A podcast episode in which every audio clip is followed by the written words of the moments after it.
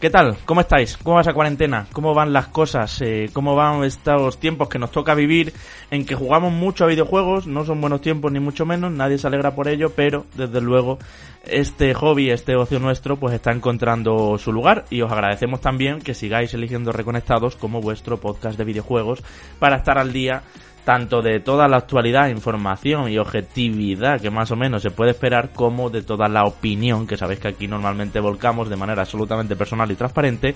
Y como Manu Jimeno, pues hacemos una semana más, jueves 6 de la tarde, y aquí estamos a la vuelta.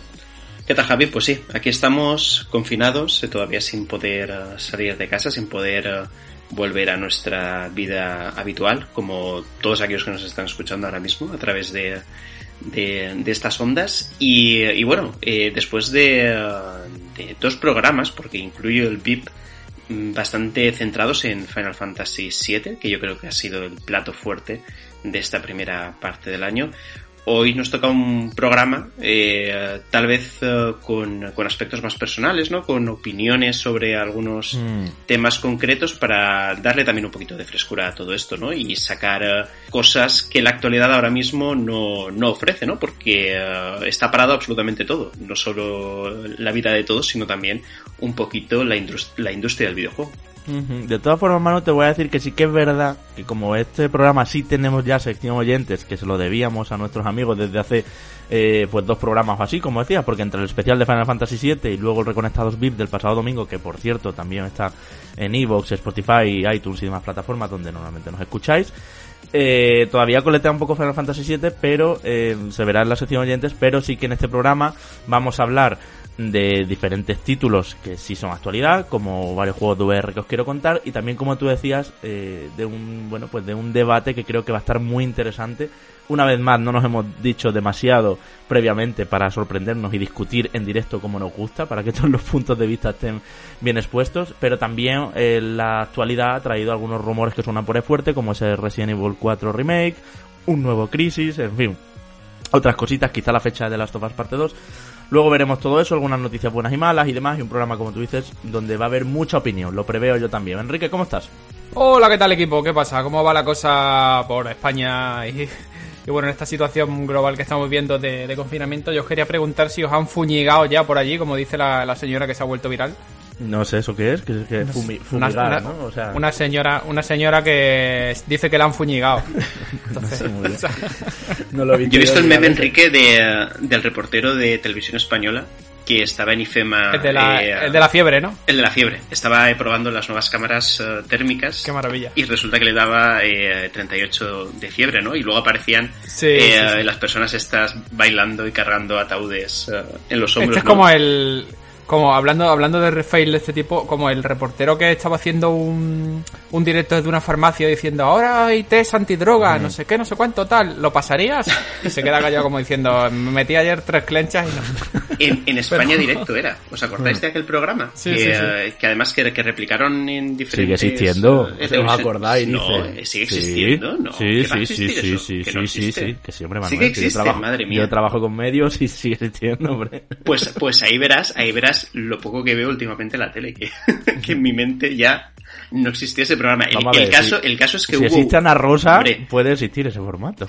El caso es que hubo un boom, sí que es cierto, a cosa de 5 o 6 años o incluso más, donde el resto de televisiones replicaron el formato, autonómicas, incluso alguna que otra privada, ¿no? Que le copiaron el formato a televisión española. Pero sí que recuerdo que eh, el fragmento este de, que dice Enrique, ¿no? De, del periodista que, eh, que, creo que, que la presentadora en directo le dice oye, ¿y te atreverías a, hacer el test? Y, se queda como parado. Eh, se queda, se queda, se queda un segundo parado, traga saliva. Exacto. No, un, segundo no, bastantes segundos, porque justamente esta mañana eh, he tenido pues la ocasión de volver a ver el vídeo, por eso estoy dando tantos detalles, y hace como que no escucha lo que le está diciendo la presentadora. Pues lo típico que dices, Buah, tengo problemas de sonido, no sé qué, pero realmente lo está escuchando, pero se queda tan parado diciendo, joder, la raya de coca que me he metido esta mañana seguramente me va a dar el cante.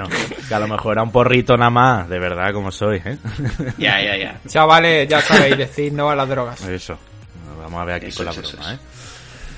en fin, que voy a aprovechar también para saludar a todos nuestros amigos Patreons, eh, los que están ayudándonos y haciendo posible Reconectados en www.patreon.com barra Reconectados, como sabéis, también suscriptores de Twitch, muchísimas gracias. El otro día sorteábamos cositas ahí para ellos en el VIP, ¿verdad?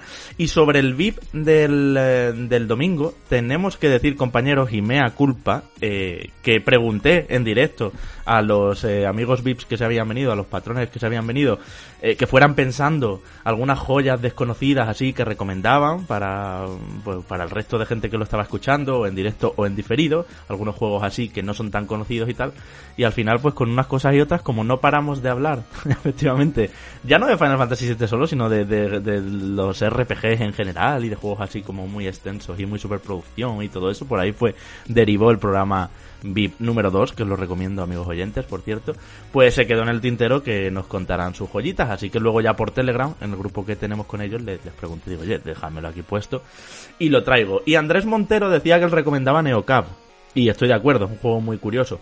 Javier Vázquez, eh, sus recomendaciones son To The Moon y Disco Elysium. Y sobre Disco Elysium voy a aprovechar ya y voy a ir intercalando aquí comentarios a medida que salgan las, las cuestiones en el programa porque hay muchos comentarios esta semana. Eh, Alex Patricio en Twitter, ya sabéis con arroba reconectadospod, nos preguntaba que si había novedades y qué se sabe de la traducción y tal. Y lo he estado investigando y la fecha que tienen prevista para la traducción no oficial, para lanzarla y pasársela al estudio, es el 20 de junio de 2020. No sabemos si esto de la cuarentena está afectando a estos traductores o no, o siguen con su trabajo, pero está ya casi todo a punto.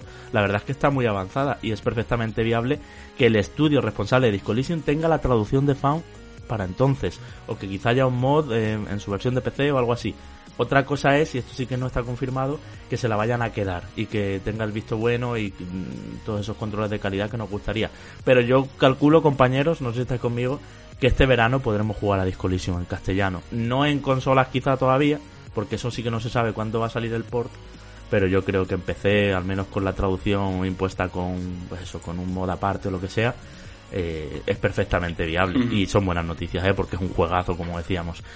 Miguel Pérez mm, decía que bueno, que no es desconocido, pero que él recomienda Ring Fit Adventure. Y está siendo el juego de la, de la, del juego de la pandemia. O sea, ¿cuántos se están Os vendiendo? voy a decir una cosa Comprando- con- Comprándolo la gente ahí de extraperlo. ¿eh? O sea, Sí, sí, eh, y de hecho se iba a decir que primero fue eh, el papel del váter o papel del culo, como le llaman algunos, eh, luego fue la levadura y eh, después ha sido Ring Fit Adventure, que, eh, que no queda, se ha agotado y se está empezando incluso a especular con su precio, así que es uno de esos productos que escasean durante el Yo confinamiento. Tengo uno aquí en casa, lo conté. pues véndelo, véndelo, véndelo en No, no, no es mío, no es mío, lo prestó un buen amigo nuestro. Bueno, da igual, tú lo vendes y ya está. no porque lo uso. No estoy súper enganchado con mucha gente, pero sí que lo uso. Y además, bueno, ya, ya, ya lo terminé lo que es todo el, el main, ¿no? En la historia principal y tal. Ya os hice la, re- ya os hice la review aquí. Desde luego es, es eh, ideal para pisos pequeños donde eh, es complicado hacer ejercicio, ¿no? De- que tienes pues pocos metros cuadrados de espacio para poder entrenar, que oye, al menos eh, está pensado justamente para eso, ¿no? Para hacer ejercicios sin que eh, te sobreespacie. Cuando yo os vea físicamente en 2042, quiero que no quiero ver Lorza, ¿eh? Así que... Pues yo estoy como Federico García Lorza. Yo, Enrique, he de decir, he de decir, Enrique, que estoy aprovechando el confinamiento para ponerme bastante a punto. Un Estoy saludo- con los vídeos de Sergio Peinado a tope. Un saludo para Sergio Peinado. sí. Un saludo para Sergio Peinado, que eh, somos aquí, eh, entre Enrique y yo, bastante fans de Si su esto se va a convertir en un podcast de fitness, yo me voy ya, ¿eh? O sea, mm, he, Oye, pues odiado, he tenemos- odiado ese mundillo mm, muchas veces y más mezclado con el mundo de los videojuegos. Tuvimos buen maestro, o sea. No, hay maestros aquí, fuera. En fin.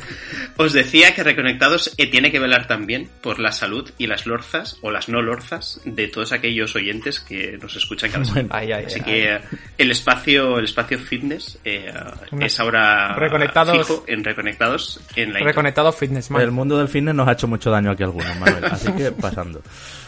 Y después hacemos otro, otro programa de Street Fighter. Eso, exacto. especial fitness y especial Street Fighter, por favor. Guillermo nos decía Sword of Dito, roguelike también muy bueno, muy muy bien recomendado. Dejadme que haga los deberes y que cumpla con nuestros amigos patrones, que para eso le pedí las cosas que estáis aquí de choteo. Venid fuertes hoy, ¿eh? Yo ya me estoy cansando de escuchar de fondo aquí la música de sintonía de entrada machacona una y otra vez. Así que vámonos para adentro con este buen humor y que esperamos que, que os, lo lo arranque también, amigos oyentes, un, un buen ratito con nosotros.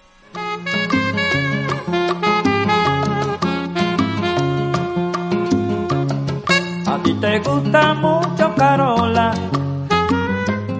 son de altura. Hablamos esta semana de juegos que serían mejores, que serían incluso sobresalientes, obras maestras, pero que se alargaron demasiado. Este tema tenemos que decir, se le ocurrió a nuestro Manu, que es un genio a veces, y, y A dijo, veces. "Este- a- es un genio a veces, otra- otras no. y dijo, aquí hay un tema temporal que desde luego merece la pena ser tratado. Así que Manu, cuéntanos por qué se te ocurrió, a raíz de qué juego, y em- empecemos a hablar de este tema porque tiene más chicha de la que, de la que parece el tema de las duraciones innecesariamente artificiales, alargadas, que no han dejado a títulos que eran que, son muy buenos o que eran muy buenos llegar más lejos por, por ese sentirse de relleno, ¿no? Sí, mira, mm, de hecho, eh, esto surgió un poco porque ya sabéis, ¿no? Que la situación actual de confinamiento, pues a lo que más estoy jugando, porque es lo que tengo a mano, es, eh, es Switch, ¿no? Y, eh, a colación de esta situación, estoy eh, pues aprovechando la oportunidad de jugar aquellas cosas que eh, me faltó muy poco por terminar. Estoy volviendo a jugarlas desde el principio, ¿no? Para tener una visión precisa de, de lo que era o lo que es ese juego en cuestión. Y ya sabéis, ¿no? Eh, lo comenté en algún programa que estaba con Luigi's Mansion 3, ¿no? Que para todos los análisis intentamos los tres jugarlos o jugar a los juegos más destacados, ¿no? Y lo que pasa es que aquel que hace el análisis es el único que finalmente se lo pasa, como pasó con Final Fantasy VII. Y el caso de, de Luigi's Mansion 3, pues fue un poco lo mismo, ¿no? Y me tocaba ahora a mí el, el terminarlo de una vez. Y, y bueno, aunque el debate ya es un poco... Vengo tarde al debate, ¿no? Porque es un juego del año pasado. Bueno, review enfrentada. ¿Qué tienes que Review decirme? enfrentada, sí, ahora. ¿Qué tienes que decirme? pues, Menuda fantasmada. pues os comentaba, os comentaba que, eh, que es un juego muy bueno realmente, pero con eh, cierto problema de ritmo, cierto problema de alargamiento eh, innecesario eh, sobre las tres cuartas partes del juego. Es decir, cuando ya, cuando ya llevamos tres de, de, pues de cuatro partes del juego, hay como tres niveles en concreto o tres pisos en cuestión que noté que estaban de más, que no eran tan brillantes como el resto, que alargaban innecesariamente la duración y que en definitiva no aportaban nada, ¿no? Y de hecho, casi que me daban la sensación, o las ganas, mejor dicho, de que se terminara pronto, ¿no? Porque consideraba que ya había visto todo lo que tenía que ver de, de Luigi's Mansion 3, que más o menos fue así, porque luego sí que es cierto que los tres últimos pisos me parece que se resuelven o tiene una resolución bastante acertada y bastante entretenida, pero mm, digámoslo así, a la mitad del juego ya está todo visto. Entonces, esto mm, plantea una cuestión. O el juego es innecesariamente largo en un momento determinado. Creo que el juego, y ya sabéis que yo siempre voy buscándolo todo, me duró unas entre 15 y 17 horas, que seguramente eh, me, pasé de duración también por verlo todo. Pero sí que es cierto que pensé, este juego con 3-4 horas menos sería redondo. Y de hecho, si, si analizamos un poco la cuál fue el sentir de los analistas al llegar eh, a distribuir los premios a mejores juegos del año, del año pasado, Luis Mansion 3, eh, que parecía que podía llegar a ser el mejor de todos ellos, acabó no estando seguramente en el top 3 de muchos, ¿no? O, o se quedó muy a las puertas. Y seguramente yo creo que viene dado por esto. Sí que es cierto que en este caso en concreto, si la duración hubiera sido la misma, pero si hubiera añadido un movimiento extra en cuanto a que Luigi pudiera capturar a los fantasmas de una manera distinta y que además te permitiera también resolver los puzzles con otro elemento que los hiciera más complicados, ¿no? De, eh, resolver. Al final, si tú tienes eh, varias opciones de acción, las resoluciones también varían, ¿no? Tal vez eso hubiera podido paliar ese problema de, exceso de tiempo, ¿no? Pero no fue así. Entonces el debate era un poco esto, ¿no? Son juegos que se comportan muy bien durante eh, toda su vida útil mientras la persona lo está jugando, pero que hay momentos determinados que le restan más que le suman y que acaba y que acaban dejando tal vez un sabor agridulce en, en la boca o que eh, sentimos que no son tan buenos como lo hubieran podido llegar a ser con una duración un pelín más corta, ¿no? Así que a, a, ahí está el debate, ¿no? ¿Cuál, uh -huh. ¿Qué juegos creéis que encajan con esta situación y que son muy buenos, son reconocidos por todo el mundo, pero que vosotros también le hubierais recortado unas cuantas horas. A mí me gusta, Manu, que traigas la solución también. O sea, te das cuenta de que en esos pisos intermedios, que ya lo comenté yo aquí en la review también, pero no de manera tan eh, crítica buscando solución, sino que yo fui crítico y ya y, no miré hacia adelante, digamos, ¿no? Hacia una posible hipótesis de, cómo solucionarlo. Digas que metiendo una nueva mecánica quizá no se hubiera hecho tan pesado ese segmento, pues no vamos a decir números para no spoilear.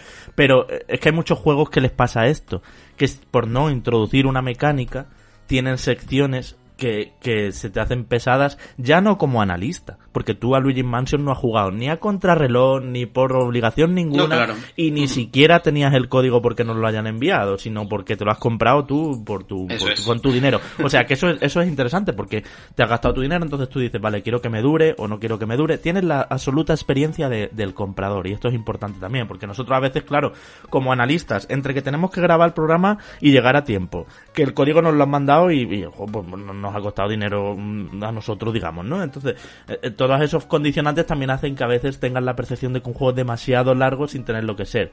Pero si te pones en el lugar del que se ha gastado sus 60 brazos y no tiene prisa y quiere un juego que le dure un montón de tiempo para que le dé uso, pues también el, rollo es otro. La, la, fase de aprendizaje ya la ha superado y, y en base a eso también casi casi el disfrute. Yo te iba a decir uno que, coincidirás conmigo y que funciona igual y que le pasa lo mismo, que es Alien Isolation. Juego muy respetable en el sentido del survival horror, un juego muy aclamado en la ambientación Alien y todo eso, que era indudable el mejor juego de Alien que hay, no hay discusión ahí, pero es cierto que tiene un tramo intermedio en el que estás dando vueltas para arriba y para abajo, coge llave, mete llave, abre puerta, coge llave, mete llave, abre puerta, una y otra vez, eh, pasillo para arriba, pasillo para abajo, que, que se, se hacía innecesariamente largo. Esto además creo que todas las reviews coincidieron en que si este juego lo hubieran quitado. Que ojo, eh, que, había tantas ganas de Survival Horror en ese momento hmm. que fue un disfrute absoluto, una experiencia así, más viniendo de, de, los derroteros por los que habían ido los grandes del Survival, como Resident Evil, los Silent Hill y demás, ¿no? Y fíjate, Javi, que, yo creo que todos terminamos eh, por odiar los malditos androides que, justamente coincidían, coincidían con ese tramo que tú comentas. Yo incluso añadiría que la parte final del juego eh, me parece también un añadido que rompe un poquito con la dinámica eh, o, con, o con el objetivo del título, ¿no? Que sí, con la sensación de extensión y de, y de, estar muerto si te ven. A, lo mejor, a lo mejor le pasa o se produce un, efecto Resident Evil 7, que yo creo que también esa parte final, y ahora hablando también y, ampliando un poquito ese, tipo de títulos, esa parte final eh, que la hace que ya tenga una duración más normal, yo creo que le resta más puntos que le suma, ¿no? Y justamente, si tiramos un poquito de meroteca, todas las críticas que hicimos o se hicieron sobre Resident Evil 7 es que ese tramo final eh, hacía que el juego perdiera puntos o perdiera enteros dentro de lo que es la valoración de todo. Pues yo ahí os voy a discrepar, creo que en, aquel entonces analizó Antonio y a mí sí me, ya me he terminado Resident Evil 7, era uno de los deberes pendientes que tenía, como sabéis, y, con VR. No me disgustó tanto el final como me lo habíais pintado Sergi, tú, Antonio y todos. Porque entiendo que no es tan guay como al principio, que es puro Resident clásico en la casa buscando esto y buscando lo otro y que es todo acción, pero no sé. Lo, lo, disfruté y creo que la duración de Resident Evil 7 está bien. ¿Sabes qué pasa? Que, y, y, aquí Enrique, que como experto eh, acreditado por Reconectados en Resident Evil, creo que puede intervenir. A mí lo que me pasó, aparte de que sí que creo que, rompe el ritmo y no precisamente a favor del juego, hmm. es que eh, como lo que matas no tiene el carisma suficiente como para disfrutarlo.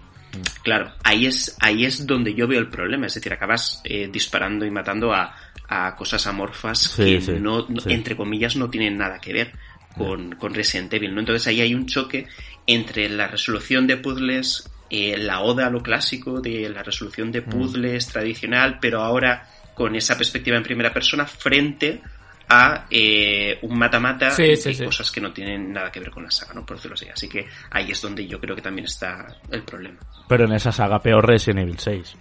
Ese sí que tenía relleno, que era largo de narices, pero de narices. Que sí, que además son... ¿Cuántas campañas eran? Tres, ¿no? Todas iguales, vaya. Pero ¿dónde vais? O, cuatro campañas, o no sé cuántas eran, que por favor, ese, ese también se le fue de las manos. Enrique, sobre Resident Evil, preveo que alguno crees que tiene relleno también. O está alargado demasiado artificialmente. O podría haber llegado más lejos. Sí, bueno, ya como, como habéis dicho, el, el 6, incluso el, el 4, y te diría que ahora después hablaremos de ello, eh, perdón, el 6, el 7, como habéis dicho, eh, te diría que incluso el 4, que tiene, tiene un tramo final que siempre lo he considerado innecesario, o sea, es, es cierto que es un tramo final divertido de jugar, pero es como un cambio de un giro de tuerca, un cambio de contexto, ahora te vas a una isla con, milit- Con con militares, paramilitares y es como, ¿estoy en otro juego o, o esto qué es? Ya, ahí ya estaban tonteando. Y eso que es un juego de Mikami todavía, pero ahí ya estaba Cascon tonteando con lo que luego vendría en el 5 y en el 6, ¿eh? Eh, de todas formas, a mí, yo el 4 sí te lo discuto. A mí sí me gusta que el 4 sea muy largo. Es tan disfrutable. Es muy largo. Es muy largo, Y pero muy largo como- y muy variado. remake, y muy, muy variado de bueno, zonas. después, ahora, Mm. ahora después hablamos de eso, pero Bueno, bueno. sí, luego hablaremos del 4. Vale, eh, tienes, venga Enrique, sigue tú si quieres, que a ver qué otros nos traes aquí a la palestra y lo discutimos o no. Pues te diría, mira, te diría dos juegos, uno Metal Gear Solid 5. Sí. Me lo has quitado. Lo tenía ahí apuntado No por nada. En, en- en negrita y en letras mayúsculas en mi documento aquí de, de notas. No por nada, sino porque como, como tuvieron que alargarlo eh, por no poder acabarlo. En todo la- el último tramo de sácate estas 14 o 15 misiones en rango S para poder llegar al final auténtico. Sí. eh, era como, madre mía, qué, qué necesidad había. ¿sabes? Yo creo que era. eh, son los típicos juegos que además con Death Stranding también le ha pasado exactamente lo mismo a Kojima. En los que me- a mí me flipan los juegos que te permiten sacarte el platino eh, eh, exigiéndote como jugador, pero no llamándote gilipollas. A ver, Y a mí, si me, si me, me explico, si me plantean Final Fantasy VII Remake, vuélvete a jugar todo el juego en difícil. Y es un reto realmente, los jefes son mucho más complicados, lo hemos estado hablando antes del trofeo micro. sí. Eh, hay un, es, es un reto que apetece. Pero no me apetece que me digan, pásate esta misión cinco veces, o pásate esta misión diez veces, como en 3 Stranding, pásate 10 encargos de cada tipo en, con rango S, haciendo el mismo encargo 10 veces. Es como, es, esos son, los- son los, los platinos torpes eh, a nivel de diseño. Y eso es lo que pasó con Metal Gear Solid 5, es lo que ha pasado con Death Stranding y será lo que pase con lo próximo de Hideo Kojima seguramente porque, porque sí. Yo creo que lo próximo bueno, de Hideo sí. Kojima va a ser tan lineal que no va a haber espacio a estas tontadas.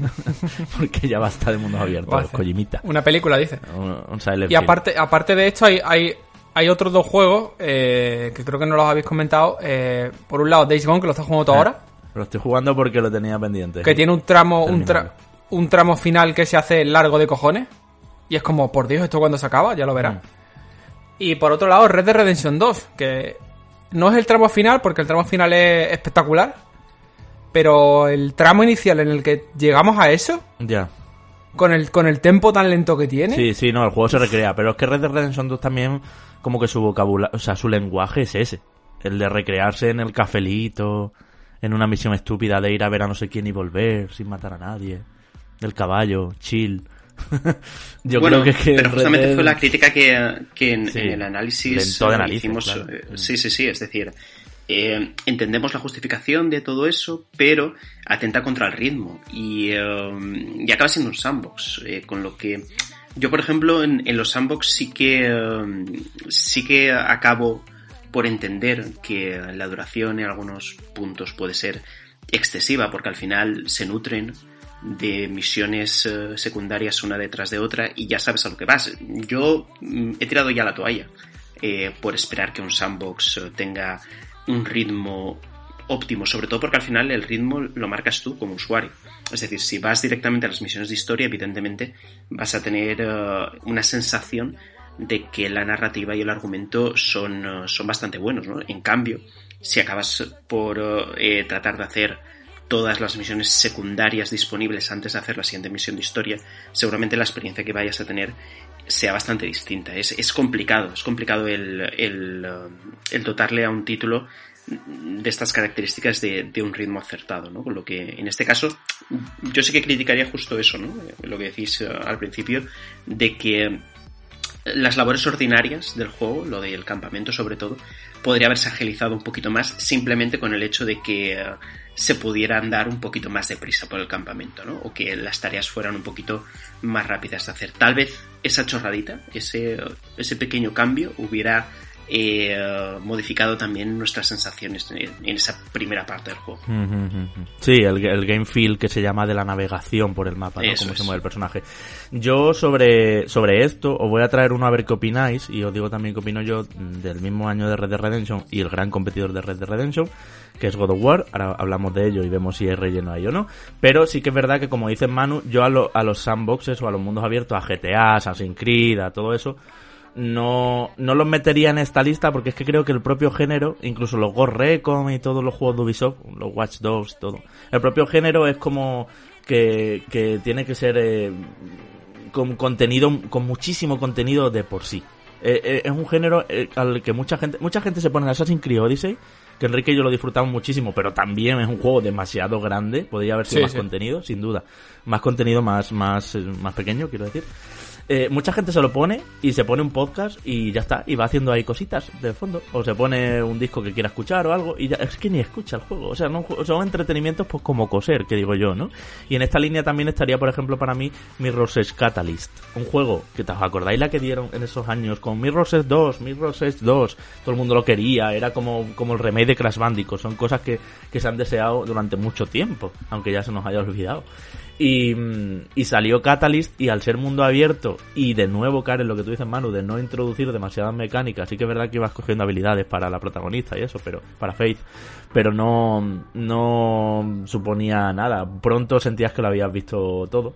Pues fue un poco tostón y un juego de, de corre para acá y corre para allá y haz de recadero aquí y allí no eh, sobre esto decía God of War se criticó en su día se decía que le sobraban 5 o 6 horas yo lo disfruté tanto God of War que me dio pena que se acabara y no se me hizo largo. No estoy dentro de ese grupo de gente que dice que tiene una parte de relleno. No, no, no. Yo creo que, de hecho, eh, preparando un poco el tema, eh, sí que he curioseado un poquito a ver eh, qué hablaba Internet, sobre todo los foros de, este asunto, y había gente que señalaba a God of War como, como un título que era largo en, en algunos momentos o que o se alargaba innecesariamente su duración y yo creo que no es así. Yo creo que tiene un ritmo perfecto. Creo que justamente eh, fue una de las cosas que nos hizo darle el premio al mejor juego del año en 2018, mm. ¿verdad? Mm.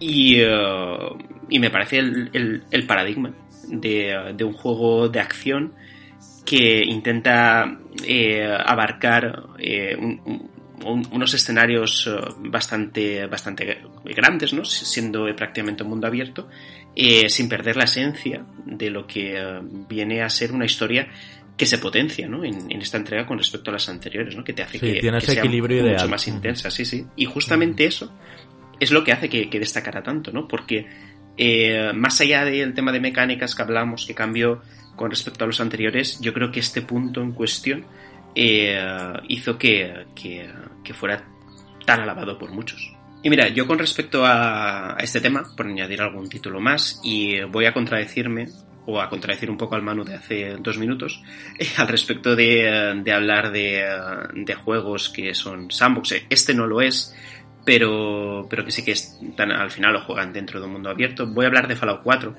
Me parece que Fallout 4 eh, es excesivamente largo para lo que tiene que contar, que sobre todo lo hemos hablado muchas veces, acaba siendo eh, un poquito mejor que el 3 o intenta ser un poquito mejor, pero sin la sorpresa que supuso el 3.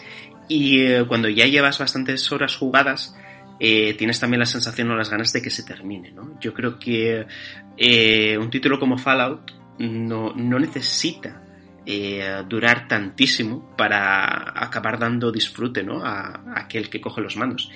Y, eh, me parece que la obsesión de eh, más, más grande, mejor, en este caso también se les fue un poquito de las manos. Y junto a este, aunque de manera totalmente distinta, sí que creo que el modelo principal de lo que viene a ser tener un ritmo tremendo y ser un gran juego, o, o que podría haber sido mejor juego, ¿no? Pese a todo esto, eh, es eh, Xenoblade eh, Chronicles X.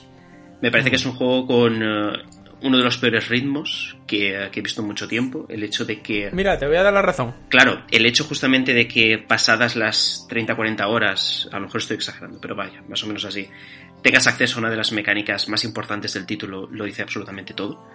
Y, eh, y justo, justa eh, por esa razón, eh, acaba siendo un juego no apto para todos los públicos y sobre todo que requiere bastantes dosis de fe y mucho tiempo libre para poder disfrutarlo como Dios manda, ¿no? Pero es un juego que, cambiando un par de cositas ¿no? al respecto del ritmo y su duración, eh, podríamos estar hablando de, uno de los mejores JRPGs ¿eh? de los últimos años. Era un juego eh, muy. con ideas muy buenas, muy bien ejecutado y visualmente bastante bueno para el hardware en el que se estaba moviendo, que recordemos era una Wii U. Eso es.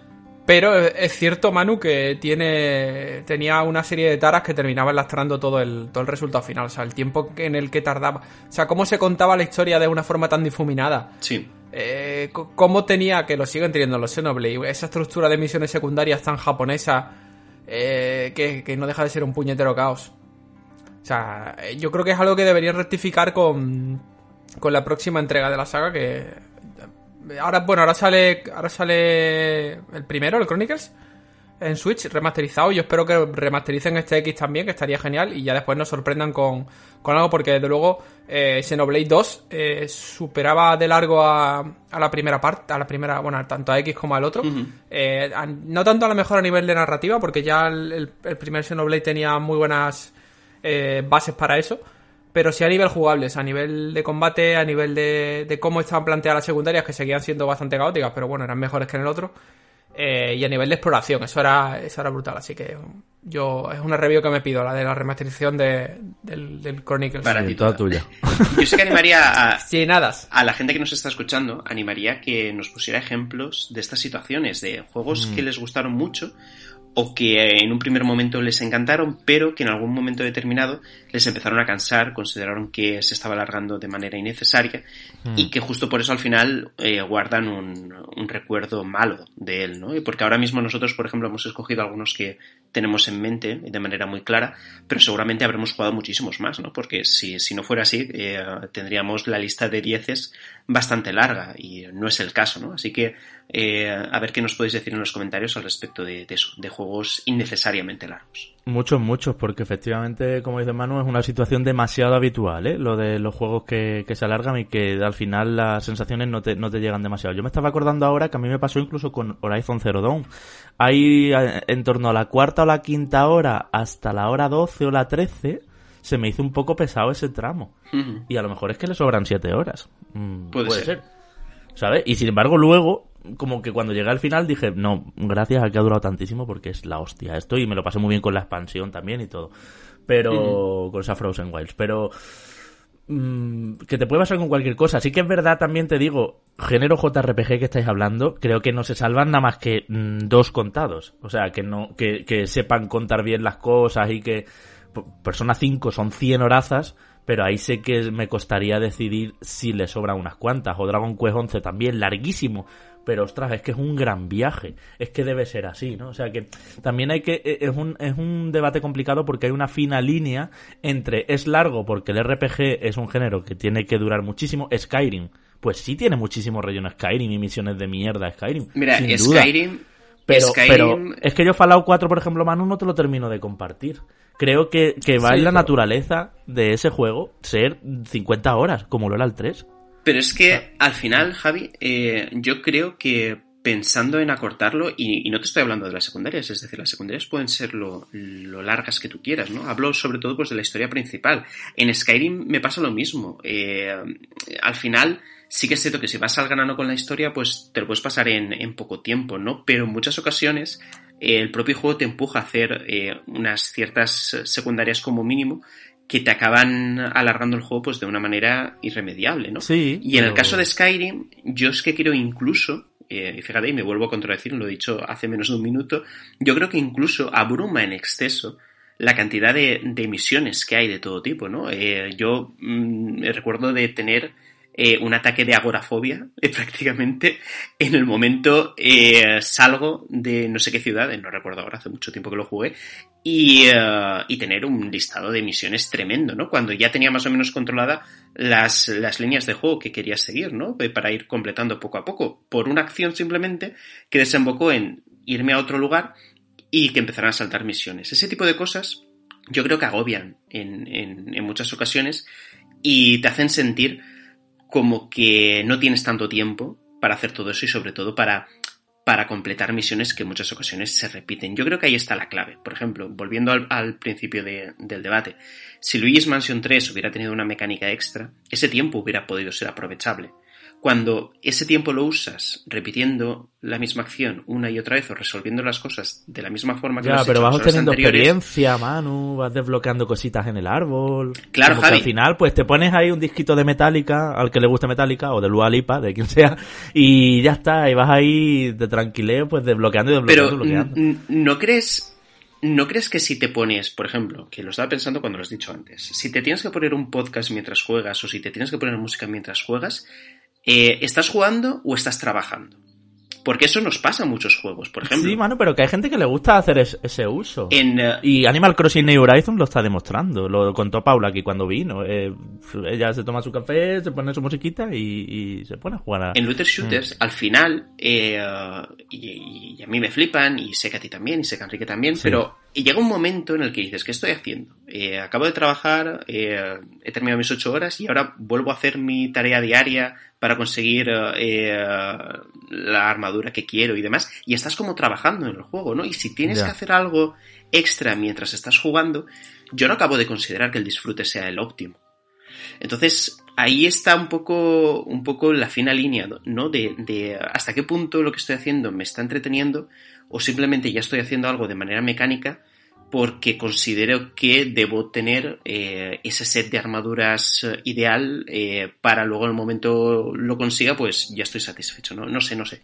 Es un debate complicado y ya digo que en muchos juegos eh, puede llegar a frustrar y puede dar al traste con la sensación final que tienes al pasártelo.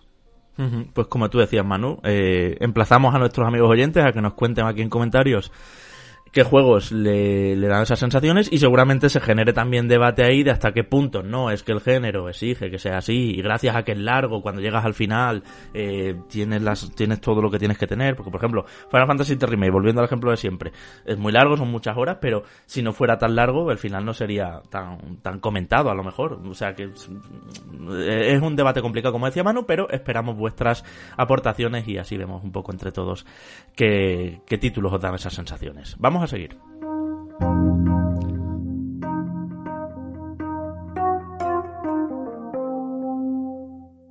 Y compañeros, esta semana he estado jugando con realidad virtual y os quiero hablar de dos títulos que han salido reciente para PlayStation VR y que tengo que decir que los dos me han parecido notables, uno más que otro. Hablo de The Room VR a Dark Matter y Form VR. Son juegos que salen en PlayStation VR, como digo, y son juegos que ya son conocidos porque, mm, bueno, eh, han tenido seguimiento y además son juegos bastante interesantes. Voy a empezar por el cortito y por el que no me parece que esté tan a la altura como de Room VR que me ha flipado bastante para mi sorpresa.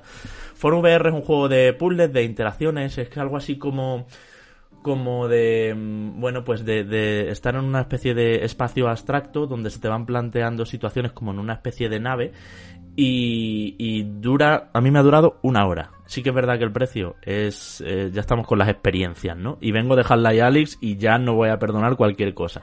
El precio está bien son 15 euros dentro de lo que son los juegos de realidad virtual. Es como barato aunque por 15 euros puedes tener juegazos que no son de realidad virtual sin duda.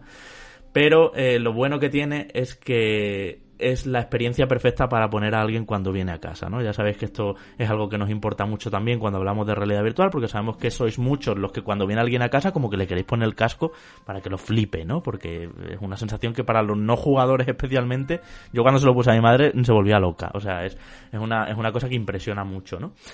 Y este título es el suyo porque es un juego, pues, como imaginaros, eh, de, de, probar mm, interacciones, esto interactúa con esto. Por cierto, no se puede jugar con DualShock, es un juego que solo funciona con los moves, algo así como como Job Simulator, o sea, un juego de, de tocar cosas, de, de, de en cada mano ponerte una cosa y de enredar, ¿no? Y las situaciones que plantean son muy interesantes porque son puzzles relativamente sencillos, pero que son muy imaginativos, son muy originales en cómo son sus soluciones. Además, no exige mucho movimiento, no exige mucho botón más allá del de tocar, coger. y, y no marea entonces en absoluto. Es un juego de estos en el que no tienes que moverte, sino que tú estás sentado ahí a los mandos de un gran panel y van sucediendo cosas hasta que al final eh, se desvela todo este misterio de en qué atmósfera estás y a qué se debe todo lo que está pasando con las formas que, que se ponen ante ti. Visualmente, eh, más que nada artísticamente, es muy interesante, un juego muy oscuro que tiene como muchos fuegos artificiales, muchas lucecitas, eh, es muy envolvente, el sonido con música ambient, recrea todo muy bien y tal. Y, y está bastante guay. Y ahora hablo, también compañeros, sigo aquí con mi monólogo, de un juego que sí recomiendo a todo el mundo. Es más caro, pero también es más duradero. Y compañeros, ha llegado ese día en que tenéis una escape room en vuestra casa gracias a la realidad virtual. Uy, uy, te lo uy, digo, a Manu, porque sé que eres muy de escape rooms. Y aquí, y aquí llega The Room, una saga que conocéis porque está incluso en móviles. Y por cierto, es muy curioso jugar los móviles porque como tiene sensor de movimiento los móviles de hoy en día, los smartphones, pues, pues estás casi como en, como en un vídeo 360 grados de estos que mueves el móvil y puedes mirar, ¿no? Y The Room es una, es una saga de puzzles y de escape rooms y ahora en VR envuelve muchísimo más. Está muy cuidado a nivel audiovisual, eh, este a Dark Matter y lo que te pone es en una situación donde ha habido un asesinato y tienes Manu que hacer todas las típicas eh, mecánicas y jugadas de una escape room. Abrir candados, buscar contraseñas, eh, deducir con problemas matemáticos y est- está perfectamente integrado todo, te puedes acercar todo lo que quieras a letra pequeña y a cosas así que te encuentras papeles y demás. Eh, al ser un entorno virtual no pasa. Uno de los problemas de las escape rooms reales para mí es que a veces no sabes bien con qué se interactúa y con qué no. Le tienen que poner una pegatina a los objetos que forman parte de la aventura o algo así para que tú sepas que son interactivos, entonces ya te da pista. Pero esto no, esto es realidad virtual, es un mundo que no existe realmente alrededor de ti y entonces puedes interactuar con absolutamente todo. Y eso le da una riqueza que una escape room real pues no, no puede conseguir, lógicamente. Y la ambientación está muy bien, vas pasando de una sala a otra, tienes que moverte, es un poco...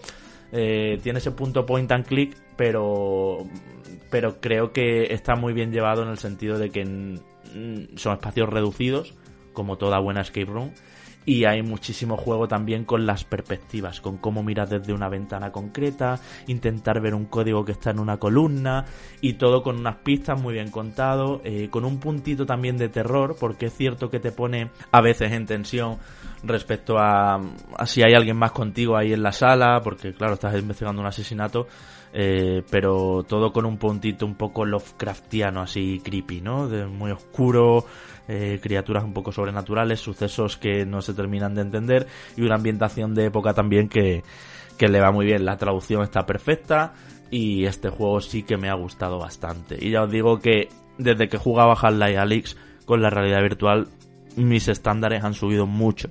Ya no voy a recomendar cualquier experiencia random y este sí está bastante bien. Form también, lo que pasa que es muy cortito y es un juego más fácil, más para todos los públicos, para gente que no ha jugado a videojuegos y demás.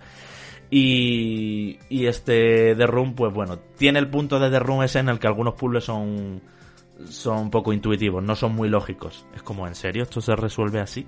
Y sí, así se resuelve.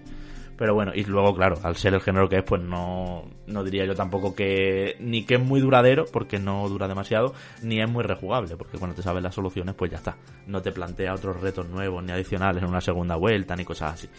Pero bueno, está, está bastante bien y todo eso os quería contar aquí en este monólogo de VR para que no se diga que no seguimos haciendo reviews a pesar de, de, de ¿cómo diría? Del, eh, del rebufo ¿no? que llevamos de, de estos juegazos que han salido sobre todo en los 3-4 últimos programas.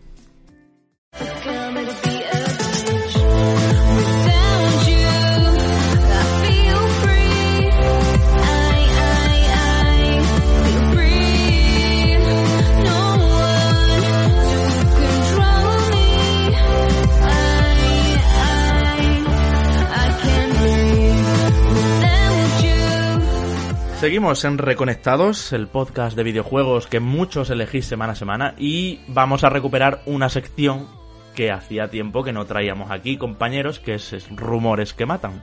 Esos rumores que pueden acabar siendo real o no y por el que lo habéis visto en el título, vamos a empezar. Enrique Resident Evil 4 Remake parece que se ha filtrado, está en ciernes y sería para el año 2022, ¿no? Sí, parece que, bueno, parece que hay una fuente por ahí relativamente sólida que indica que veremos Resident Evil 4 Remake eh, desarrollado por el equipo, el mismo equipo que se ha encargado de, de Resident Evil 3 Remake.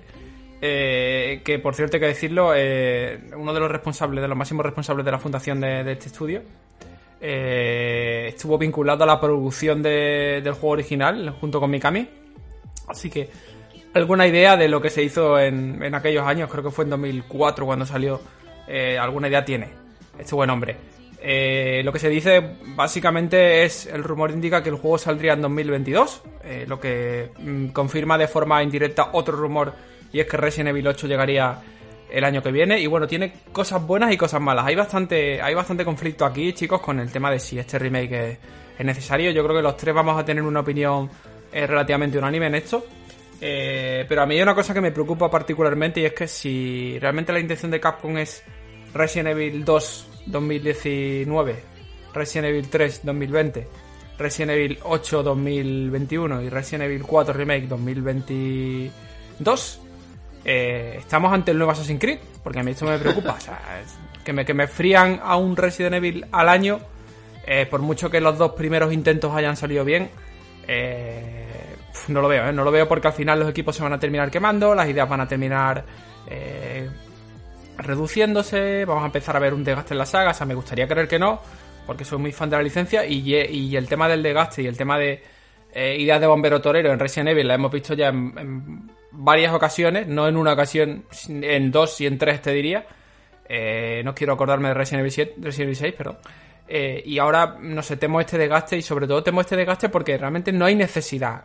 No sé cómo lo veréis vosotros, pero yo creo que no hay necesidad ninguna de, un remake de Resident Evil 4 cuando es un juego que eh, ha sido relanzado en versiones HD en prácticamente todos los sistemas que hay para ver. Yo creo que casi que te diría que es el nuevo Skyrim Resident Evil 4 porque está en todos lados. Es un juego que todavía se puede jugar con bastante solvencia, donde el único lastre, el único lastre jugable que os diría es que no se pueda disparar a la vez que te mueve. Eso habrá que ver si en el remake una- entiendo que lo arreglarían. sería Hombre, claro, evidentemente que- lo arreglaría. Ya, pero cambiaría ya muchas cositas, ¿eh? Porque Sí, pero que no es- Está no pensado es- para eso. Para que te agobies cuando tienes que disparar. Resident Evil 4 te lo pones hoy y, y salvo por cuatro pinceladas sigue siendo un juego divertido de jugar, sigue siendo un juego que en profesional, en modo profesional, eh, supone un reto, eh, un juego que tiene un montón de cosas para desbloquear, eh, en fin, que, que sigue siendo bastante apetecible. En cambio, Resident Evil Code Verónica eh, es un título que no es, es de los más queridos en la saga por, por lo que revolucionó en su momento cuando salió en Dreamcast y más tarde en PlayStation 2. E- Y es un título que, que ni siquiera ha tenido eh, revisiones destacables en la generación actual. Eh, más allá de, bueno, de algún que otro relanzamiento. Entonces, es un juego que se prestaría mucho a hacer un remake eh, al estilo eh, del 2 y del 3. Yo ahí no coincido. He visto a todo el mundo pidiendo mm, más el Code Verónica que, el 4. Por esta razón que tú das, porque el 4 no ha envejecido tanto, como que es perfectamente disfrutable y está barato muchas veces en, las consolas actuales, en todas, en Switch, en, Xbox, en, en Play, en PC por supuesto, todo. Pero creo que Code Verónica Enrique se parece en gameplay, en el sentido de que Survival, más al 2 y al 3. Hostias, y si ahora van con el Code Verónica es como, por favor, basta ya. No sé, pero Igual sí me apetece un poco de acción. Pero de todas formas, lo que tú dices, no me apetece ningún Resident Evil más allá del 8. Stop, Capcom. Basta de, de remaquear mm, mm, antiguos unos años, por favor, que os está- se os está yendo de las manos. aquí ya. la clave, la clave está en. Es que si me apuran ni siquiera sacarme. Yo qué sé, o sea, es que no me mola, o sea, honestamente no me mola. imagínate que te no dicen me el año que viene, ahora que tienes el 3 reciente, tú, Enrique, especialmente, que te dicen el año que viene el Code Verónica. No, pff, en serio, basta.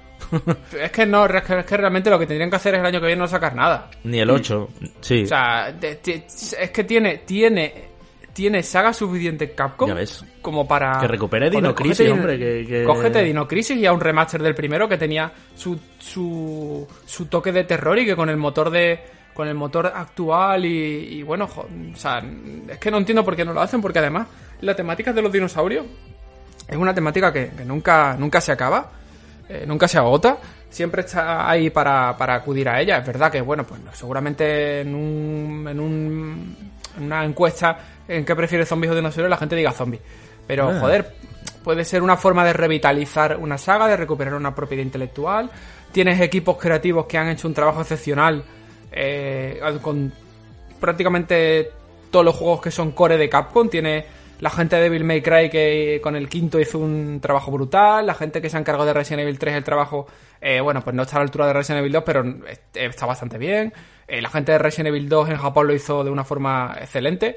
Eh, Joder, tienes equipos muy buenos, dale recursos y, y utiliza esta propiedad intelectual y, y así le das un descanso a, a la saga, porque claro, eh, es que es lo que decimos, si ahora en 2020, 2021 y 2022 tenemos ya Resident Evil anuales, eh, no hay margen para prácticamente para la creatividad, porque también os digo una cosa, eh, lo que estoy viendo y leyendo de Resident Evil 8 en los rumores, eh, no me está gustando nada. ¿Qué estás leyendo? Que, sea, no, que no estoy encima. El tema de que, de que mm, va a estar un poco más inspirado en la primera versión que se canceló de Resident Evil 4, con eh, alucinaciones, fantasmas, etcétera, etcétera. Eh, no lo sé, o sea, no lo sé. Va, va a hacer un, va a ser un giro muy radical en comparación con, con lo que hemos visto en este último par de años. Y a mí no me termina de cuadrar. Después, a lo mejor, cuando salga y sea una experiencia en primera persona eh, con usos mucho más excepcionales de la realidad virtual, pues lo mismo se me caen los anillos al suelo y digo, hostia, pues eh, se lo han, se lo han sacado. Yo, a ver, Pero no lo sé, sea, tiene, tiene, tiene propiedades intelectuales ahí en stand-by demasiado buenas como para, para tener que replicar una misma saga durante tres años seguidos. Yo creo que al respecto a lo que estabais hablando, ¿no? De, de Code Verónica y, y sobre Resident Evil 4, creo que Code Verónica sí que eh, entendería que pudiera anunciarse un remake o se estuviera trabajando en un remake para estrenarse dentro de dentro de un año, dentro incluso de dos, porque no acaba yéndose tanto en el tiempo de lo que era Resident Evil 2 y 3 con respecto a ese y de alguna manera se podría cerrar eh, un ciclo ¿no? en cuanto a Resident Evil. Dar el salto al 4, pese a que tampoco lo veo mal, sí que creo que espaciarlo en el tiempo podría sobre todo generar de nuevo ganas en los fans de Resident Evil o, o- Eso sí. o, o simplemente en, en los jugadores de, de, uh, que les gusta la acción y, y un poco el terror, ¿no? Eh, para eh, volver a retomar de alguna manera la franquicia con un título que pese a que estoy de acuerdo con lo que decís, que no ha envejecido mal, sí que creo que con eh, las mejoras eh, en el género shooter, acción en tercera persona en eh, los últimos 20 años, mm, podría nu- nutrirse perfectamente de cosas muy buenas y hacer del título algo impresionante. Que es un título que eh, la recepción con él es un poco dispar, ¿no? Hay gente que lo critica porque evidentemente es un giro a la acción eh, bastante fuerte de la franquicia, pero hay otros que vemos en él eh, los pilares de, de un grandísimo juego, ¿no?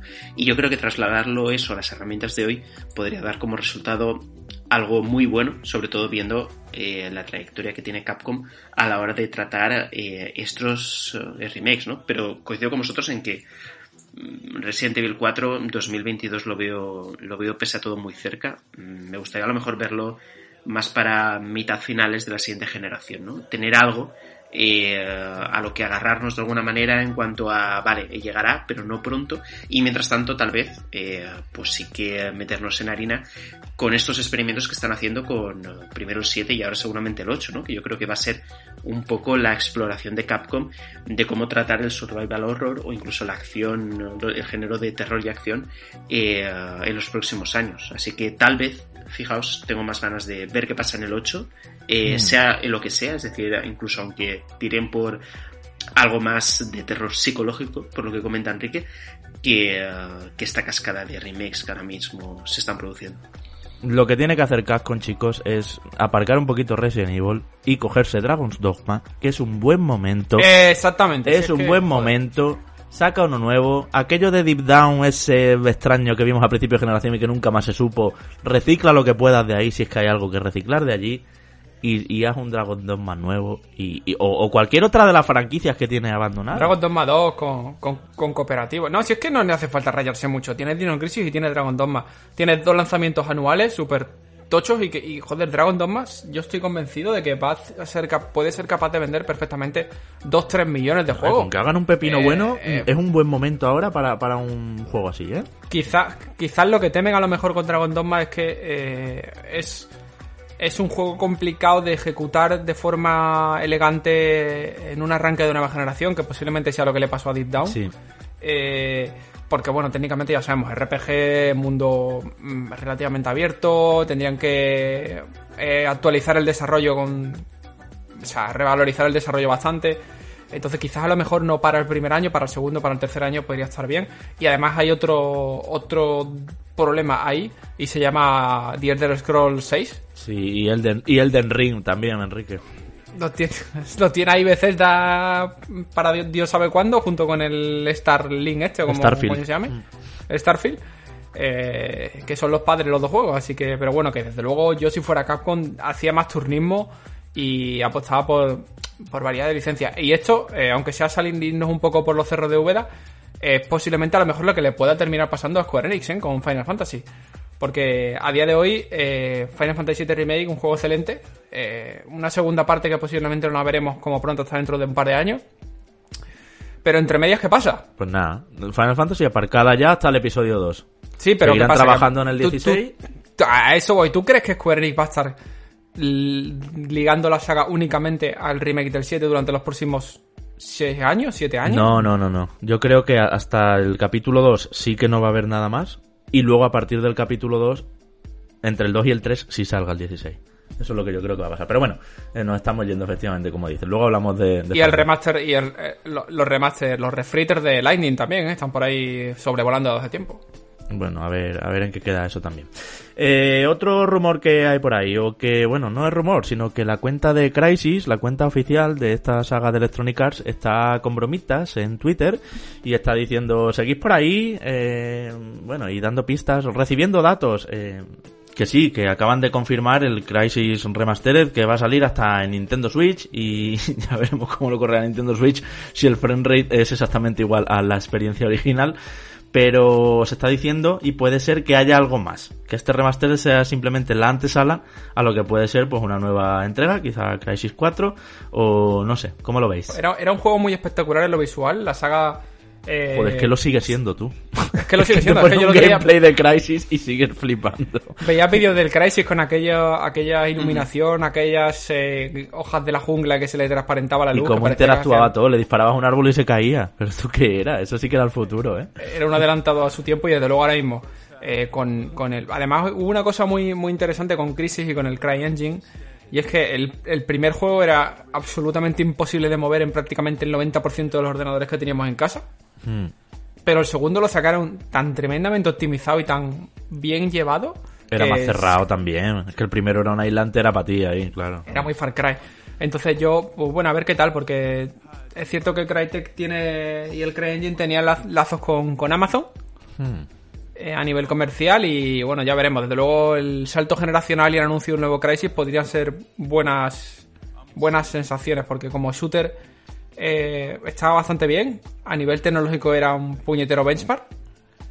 Y si Crytek eh, recibe inversión para ponerse a ello, que hasta ahora, si no me equivoco, estaban haciendo un juego multijugador.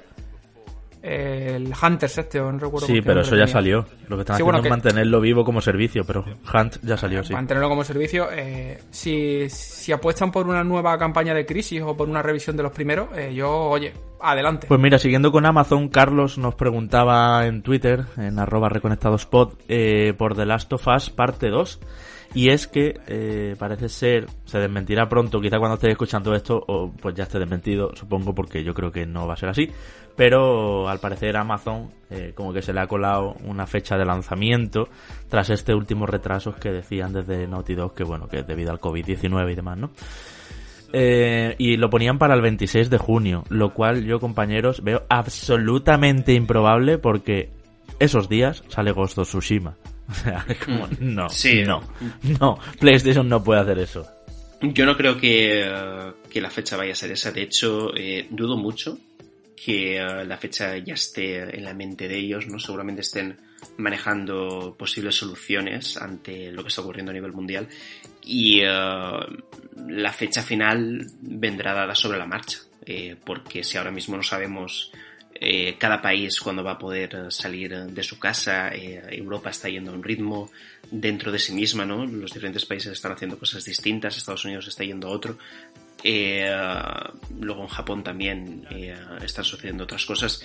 Mm, No puedes eh, predecir algo que está en constante cambio, ¿no? Así que eh, yo creo que cualquier fecha ahora mismo que se marque para The Last of Us parte 2 eh, que sea cortoplacista, porque si hablamos de que se pueda ir a finales de año, eh, yo sí que es- vería eso algo más lógico, pero junio lo veo dentro de muy poco tiempo como, como para poder desarrollar eh, la parte final de la campaña de marketing de una manera sólida. Yo no me fiaría de, de este tipo Eso de- quería Manu Pachter. Tú como analista de mercado y especialista en videojuego que eres, antes o después de verano. Porque yo digo que va a salir como en julio así.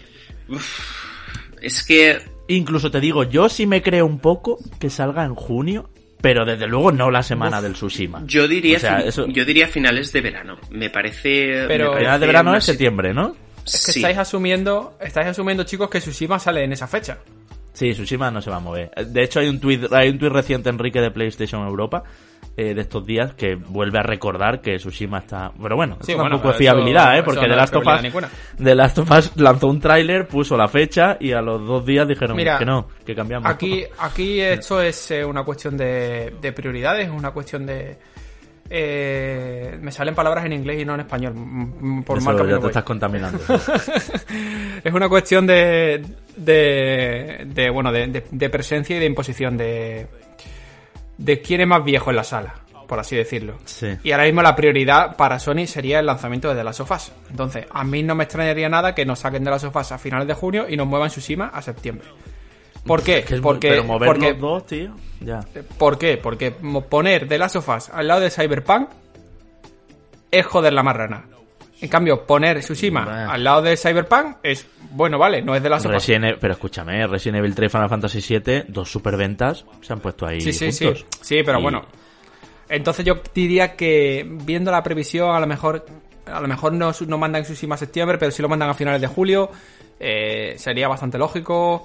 Eh, teniendo en cuenta que tampoco va a haber Gamescom, Esa es otra. que eso, bueno, después lo hablamos si queréis, pero ya se ha confirmado que no hay Games. Bueno, la Gamescom no ha dicho que no vaya a haber Gamescom, pero bueno, el gobierno alemán eh, ha prohibido todo tipo de encuentro social de más de mil personas hasta el 31 de agosto de este año, así que no cuadra la fecha, salvo que retrasen la Gamescom, cosa que no creo que se vaya a pasar. pospone o se cancela. eh. Yo Así no que sé yo, qué pues, pasará. Entonces yo vería The Last of Us 2 para finales de junio y Tsushima para finales de julio. O sea, yo creo que sería, Yo, sería una forma...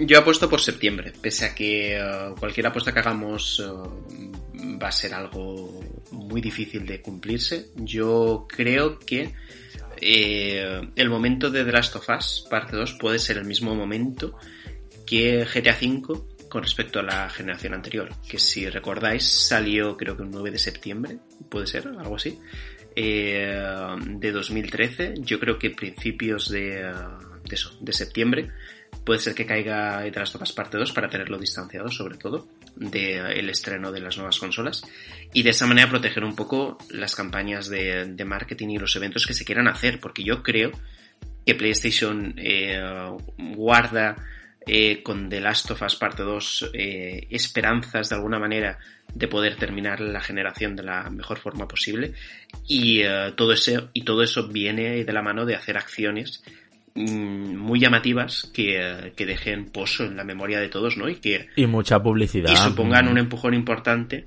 de cara a la marca PlayStation en la siguiente generación.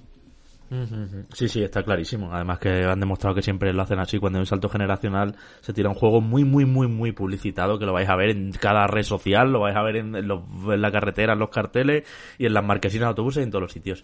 David y- sí. Antes, antes de que entres con la pregunta de David, Javi, eh, aquí hay una aquí hay una diferencia de transición con respecto a, de una generación a otra, porque recordad que el primer de la sofá salió sobre la bocina ya prácticamente, eh, tres, cuatro meses antes, y pasó un poco con GTA V también. Y, y- pero no había retrocompatibilidad directa. Aquí ya Sony ha confirmado que, bueno, creo que el último dato que se está dando a conocer es que en torno a 4.000 juegos de PlayStation 4 van a ser retrocompatibles de lanzamiento con, con PlayStation 5. Que si la cifra se termina confirmando no está nada mal. Y por supuesto, de Last of Us 2 Casi todos. va a ser uno de esos 95%. juegos. Entonces, a mí el, que si lo retrasan tampoco Sí, sí, sí. afecta un poco al... Que en este caso no, no ocurrirá el efecto Gran Turismo 6, del que hemos hablado aquí un montón de veces. Claro, que, eh, claro. eh, creo que salió como una semana después del lanzamiento de PlayStation 4 y aquello fue la muerte para el título. David Bernardilio nos preguntaban si creemos que habrá más retrasos este año, ahora que comentabas lo del Tsushima, Enrique. O sea, tu teoría es que Tsushima se mueve para dejar a The Last of Us en junio, pero ¿creéis que va a haber algún retraso más? En el sentido de los que ya están anunciados. ¿Vengadores se seguirá moviendo? Porque por cierto ha tenido un tráiler y sigue teniendo una pinta regulerín. Eh, es que es muy complicado. ¿eh? Es que eh, al final hacer previsiones sobre un escenario que no se ha producido nunca con acontecimientos tan cambiantes, no, no sabemos si, si el confinamiento, por ejemplo, se va a producir solo una vez y eh, ya después de esto vamos a dejar atrás todos los problemas que estamos teniendo. Mm, Pues eso es muy complicado el sacar la, la bola de cristal. Lo único que podemos mirar es lo que está haciendo una industria mm, parecida, que es la del cine, que, eh, por ejemplo, con, con Disney está sucediendo. Eh, se han movido un par de películas del universo Marvel a finales de año, que en principio tenían que aparecer... No, mentira. Dos, una que tenía que aparecer eh, este año y otra siguiente que el año que viene, pero creo que se retrasa también para mantener las distancias.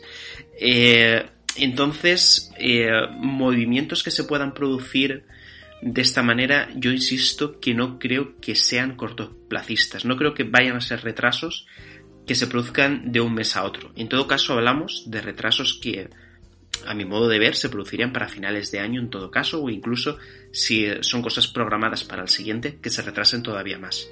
Eh, y en base a esta situación podríamos pensar, y esto ya es elucubrar mucho, mm, juntar luego el lanzamiento con eh, una promoción en el sentido de que es un juego que vas a poder jugar tanto en consolas actuales como en consolas de siguiente generación, ¿no? Y de esa manera poder vender un poco el proyecto. Pero ya digo, aquí es muy complicado el, el sacar la bola de cristal.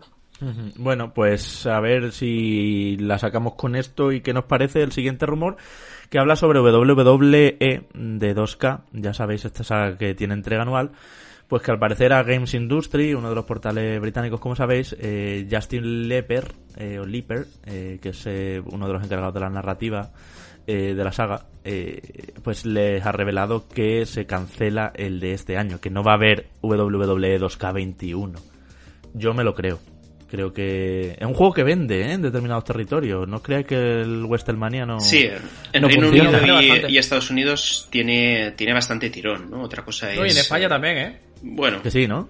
En España, pero, pero acaba siendo... para lo que... Para lo que Sí, lo que pasa es que acaba siendo el grupúsculo de, de fans de, de WWE, entiendo que son compradores fieles de, de esta franquicia. Pero vaya, eh, al final también eh, esta competición, eh, o este espectáculo mejor dicho, acaba siendo un poco esclavo de la actualidad, ¿no? Y si la actualidad está parada, eh, también es difícil, ¿no? El hecho de poder sacar un título con las novedades suficientes como para poder, eh, poder vender, ¿no? Y todo ese material nuevo, entre comillas. Es, es un año. eh, también es verdad que si hablamos de juegos deportivos, de los, los cuales hay que decir que no nos gustan a los tres.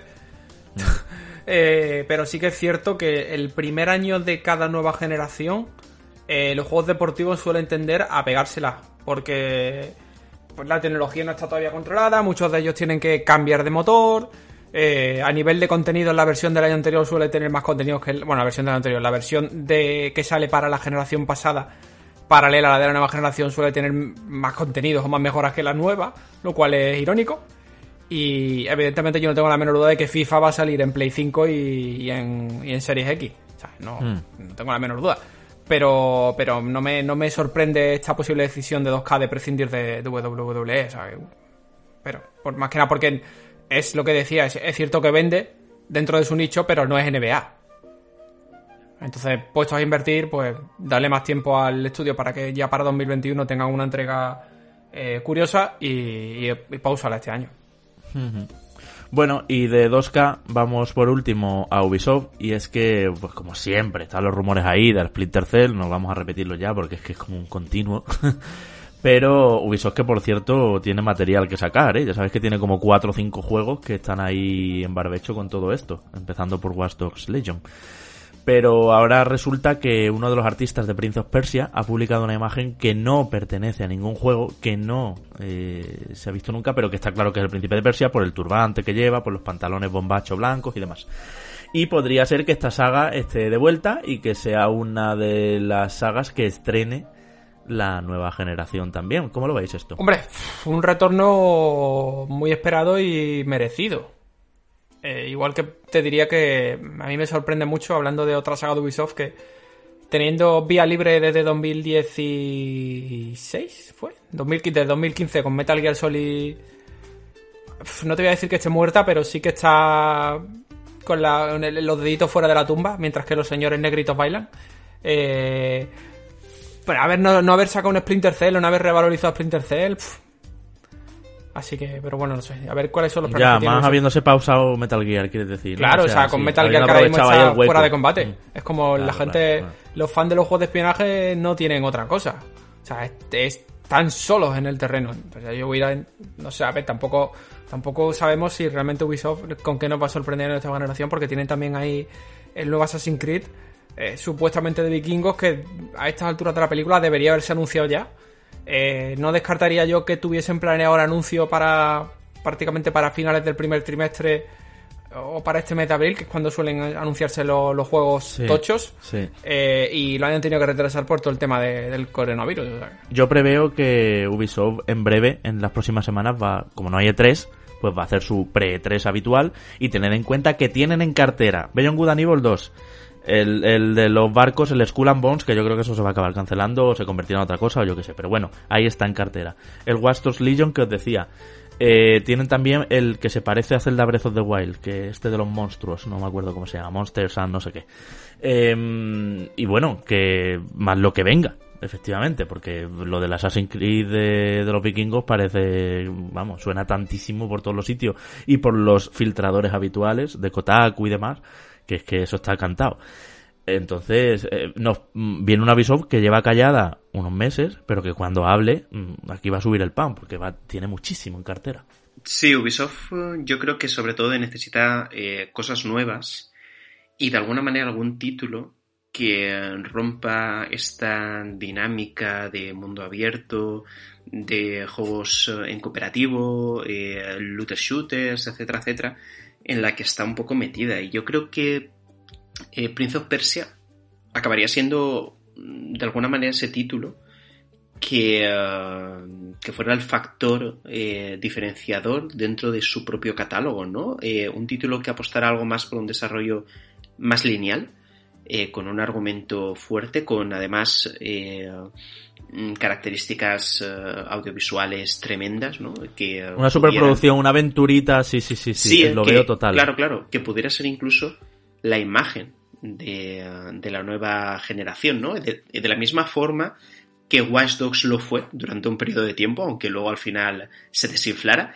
pero sí que necesitaría Ubisoft algo así que realmente al final acabará siendo bueno, ¿no?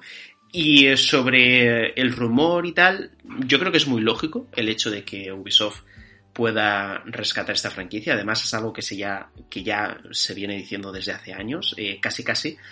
Creo que llevamos dos e tres esperando que se anuncie un nuevo Prince of Persia.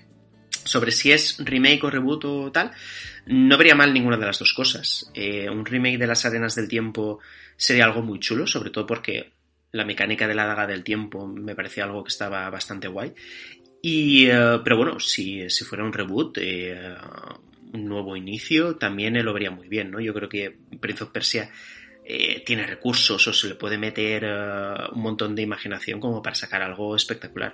Así que, que vamos a ver, ¿no? Yo sí que espero que, eh, que, esta, que esta saga vuelva a resurgir y que eh, nos encontremos con, eh, con algo muy chulo.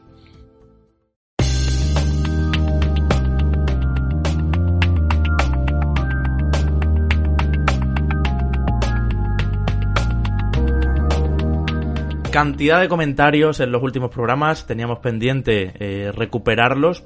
Comentarios y preguntas, ya sabéis que no puedo leerlo todo, eh, sino que siempre intentamos hacer una selección de todas esas cuestiones que traéis a, a colación y que hablan de cosas que no hemos hablado en el programa, o que preguntan por juegos de los que hace mucho que no se sabe, o que tienen una duda técnica y nos piden recomendación. Entonces esos son los temas que, que he traído un poco aquí, a la mesa.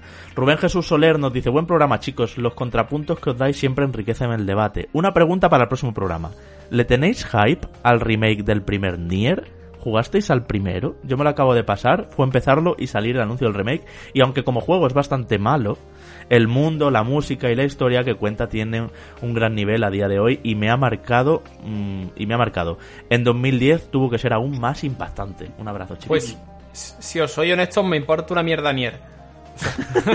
Yo, Eh, eh, es- es un- subido a ese carro también, Eh, Manu, es, no lo una, es, una, también. es una saga que nunca he entendido por qué la gente le flipa tanto. Debo, debo conocer que no he jugado Automata. A ver, eh, y- Automata y- es un pepino como y los un, quiero, o y sea, los un quiero, y los juegazo. quiero- los quiero jugar este año porque para ver si entiendo Sí. por qué la gente le flipa tanto. Pero... Manu, ¿tú en qué carro estás? Yo estoy, yo estoy, en el yo estoy en mismo. el carro, yo estoy en el carro de que sí que tengo ganas de, de que se produzca un remake del, del primer Nier, sobre todo porque es un título que, eh, que recuerdo que César mm, me estuvo hablando durante un montón de tiempo sobre él, Mm. me habló muy bien además y de hecho me lo regaló, que lo tengo por ahí en PlayStation 3, lo que pasa que no he tenido tiempo de, de jugarlo nunca, no creo que lo tenga ya, pero en cambio, eh, además aquel título no venía eh, traducido al castellano, estaba íntegramente en inglés y era algo además que, que, es- que me sumaba un poquito, un poquito de pereza. En Occidente tiene otro subtítulo, de hecho, distinto al que tiene en Japón y es un poco lioso todo cómo funciona Nier el primero, el que no es autómata. Mm. Pero mira, me alegro Manu de que tú estés ahí a tope con él, porque Enrique y yo no tanto, efectivamente lo confesamos, y estos son los contrapuntos que decía Rubén Jesús Soler, ¿no? Que nos gusta traer aquí un poco todas las perspectivas para que o estéis en un bando o estéis en otro. Amigos oyentes, ya sabéis que, bueno, intentamos que haya variedad, o a veces se produce por, por cómo somos cada uno de nosotros. Sí, sí, sí. En ese caso, eh, sobre todo, eh, fijaos, ¿no? Que eh, más allá de todo, eh, eh, tengo ganas por, por una historia, un argumento, que César en su momento pues me lo vendió muy bien, así que, que a ver si se produce y tenemos todos oportunidad de jugarlo. Aguila nos decía, ¿se sabe si en la segunda parte de Final Fantasy VII Remake se podrá retomar la partida tal y como la dejó cada uno, nivel, objetos, materias, etcétera, o habrá un comienzo estándar para todos igual? Esto también nos lo preguntaba mucha gente, entre ellos, por ejemplo, Goku Lionheart en Twitter también hacía la misma pregunta. Eh, no vamos a hacer spoilers de Final Fantasy VII Remake, como sabéis. Eso, por favor. Eh, yo no, no. Además, Manu, de hecho, está ahí ya enfrascado todavía, así que solo Que por cierto, por cierto, y por todos un los oyentes. inciso, sí. un inciso, haremos eh, análisis enfrentado Ahora viene una o pregunta. review enfrentada en algún O, eh, momento. o eh, podcast con spoilers. No hay que Sí, hacer, sí, hay sí, que sí. hacer, eh, hay que comentar el final, punto, ya está. Hay que hacerlo Bueno. paciencia, que paciencia, terminar porque... eh, La culpa es de Manu, meterle presión a Manu. Sí, sí, sí, a ver, eh, en la explicación de por qué no me lo he terminado todavía es porque quiero estar en condiciones de poder estar con mi tele 4K de 55 pulgadas para poder jugarlo eh, con la Pro tranquilamente, viéndolo todo muy bien y muy tranquilo. Así que en el momento tenga esas eh, circunstancias, lo jugaré del tirón, lo jugaré a conciencia y eh, inmediatamente después, la siguiente semana, si no hay nada importante, haremos un programa íntegro de análisis enfrentado con todos los spoilers del mundo para que aquellos que ya lo hayan jugado pues lo puedan eh, disfrutar, ¿no? El, pues del debate que tengamos. Sí, además que es bueno dar un poquito de margen porque he visto que han salido ya pues algunos eh, podcasts con spoiler y eso, pero está bien para la gente que ya lo haya terminado, pero nosotros vamos a dar un poquito más de margen, no solo por Manu, sino también por amigos oyentes que sabemos que, mm, ostras, que sí, que estamos de cuarentena, pero que hay que seguir trabajando y que muchos todavía no lo habéis acabado. La pregunta, chicos, vamos al tema. El nuevo, el siguiente episodio, eh, ¿nos dejará seguir como estamos o habrá que empezar todos a la vez? Yo creo que sí nos dejará seguir como estamos. O incluso que haya dos variables. Una en que pueda seguir y el juego se adecue a que llevas un nivel alto No, a ver, sé qué, no sé la cuántos. va- Sí, como si fuera un modo difícil, Enrique. Y otra en que empiezas desde el principio porque es tu... La variable de empieza de cero tiene que estar porque habrá gente que lo juegue sin haber jugado la primera parte. No, de hecho, eh, en la semana pasada, no, en el VIP os decía yo, igual meten un resumen como... No, eso seguro. no tan malo como el de Kingdom Hearts 3, porque es malísimo el resumen en vídeo ese que, te, que metieron, pero sí como el de, por ejemplo, de Ex A ver, el- Mankind el Divided, problema- que tenía un resumen muy bueno de toda la primera parte. de La ventaja, la ventaja que tiene el remake del 7 es que eh, no, pa- no va a pasar como con la trilogía de Lightning, que cada juego era de su padre y de su madre. Tanto a nivel de historia como a nivel de universo incluso, eh, como a nivel de sistema de combate. O sea, los sistemas de combate de- de- entre los tres juegos variaron. Eh, aquí en principio no va a haber ese tipo de variaciones, entonces yo quiero creer que sí que nos van a dejar cargar nuestra partida. eh, además que va a ser la misma tecnología, el mismo motor, eh, lo mismo De- todo. o Debería sea, ser lo lógico. Bueno, lo mismo, Eh, lo mismo todo a lo mejor no, pero bueno, yo qué sé. No, eh, a ver, yo creo que eh, no nos van a cambiar mucho los assets. No tendría tampoco sentido, ¿no? De hecho, eso implicaría que el desarrollo se alargaría y, eh, y tendríamos No, un No, Frankenstein. no, no, claro, ya lo han dicho. Lo han dejado, lo han dejado Por claro, eso. que el primero es el que ha costado todo, pero que ahora ya Exacto, el y siguiente, tendríamos al final un, manos a la obra porque ya está Frankenstein todo. que, eh, que haría que la sensación del remake fuera nefasta. Ya.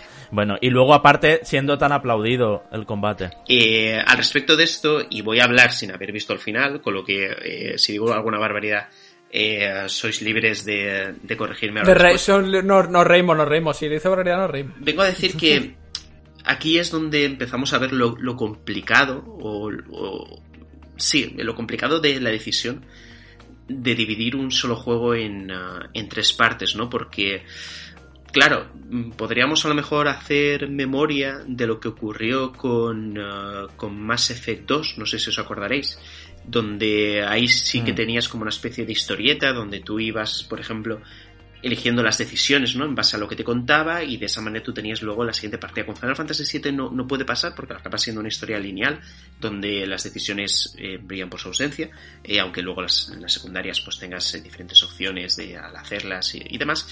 Eh, pero claro, en base a eso, ¿cómo vendes tú la segunda parte? Es decir, ¿quién va a comprar la segunda parte si no ha comprado la primera? Yo lo tengo claro ya, ¿eh?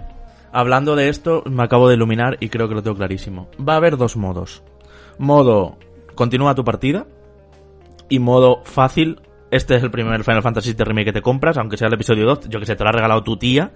Y, y es el primero que ha llegado a tus manos. Y es un modo fácil donde empiezas desde el principio.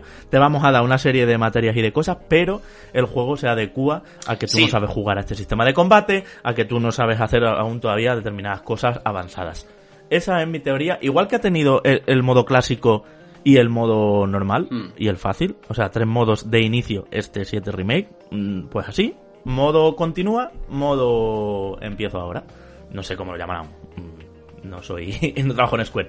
Y ya está. Y es perfectamente Pero mano. eh, me refiero a, a ver, es que eh, si lo pensamos, no hay precedentes de esto. Es decir, yo, por ejemplo, el, el ejemplo que os he puesto antes, eh, te hablo de una trilogía en la que cada una de sus partes tiene un principio y un final, ¿no? Aunque al final haya un mismo hilo conductor. Pero tú, Mass Effect 2 y Mass Effect 3, em, tienes un principio y tienes un final. eh, aunque estén todos relacionados entre sí. Aquí no. Aquí es una misma historia. Es decir, ¿en qué, ¿en qué momento una persona que no ha jugado al 1 se va a comprar el 2? Es decir, es que no hay ninguna lógica. Pues porque te lo regala tu tía. Pero, pero no Ya, hay lógica. Pues lo descambias. Si te lo regala tu tía y no tienes el uno, lo descambias. Eh, por eso digo que, que sobre este tema no hay información al respecto, no hay absolutamente nada. Y, eh, y es uno de los grandes problemas que está teniendo Square Enix, yo creo, con respecto a, a nosotros, ¿no? Tanto a, eh, a- a prensa como a usuarios. Es decir, no está siendo transparente. Yo no sé qué me voy a encontrar, yo no sé si Porque lo es que que ni ellos lo saben. O sea, quiero decir. Ya, ya, pero Enrique, eh, eh, es que ahí está el problema. Es decir, tú no puedes eh, desarrollar un plan Sí, hombre, que esto está planificado. de, de un remake eh, dividido en ciertas partes que todavía no se sabe exactamente cuántas van a ser, porque hablamos de tres, porque se habló en un primer momento de eso, pero ¿quién te dice que no serán al final dos? Y, habla- y, y- y por un lado está eso, y por el otro, justamente el hecho de que realmente nos tendremos que comprar un juego en físico de nuevo, vendrá una actualización digital No, con, con, con- no. con este juego, no. ya, ya.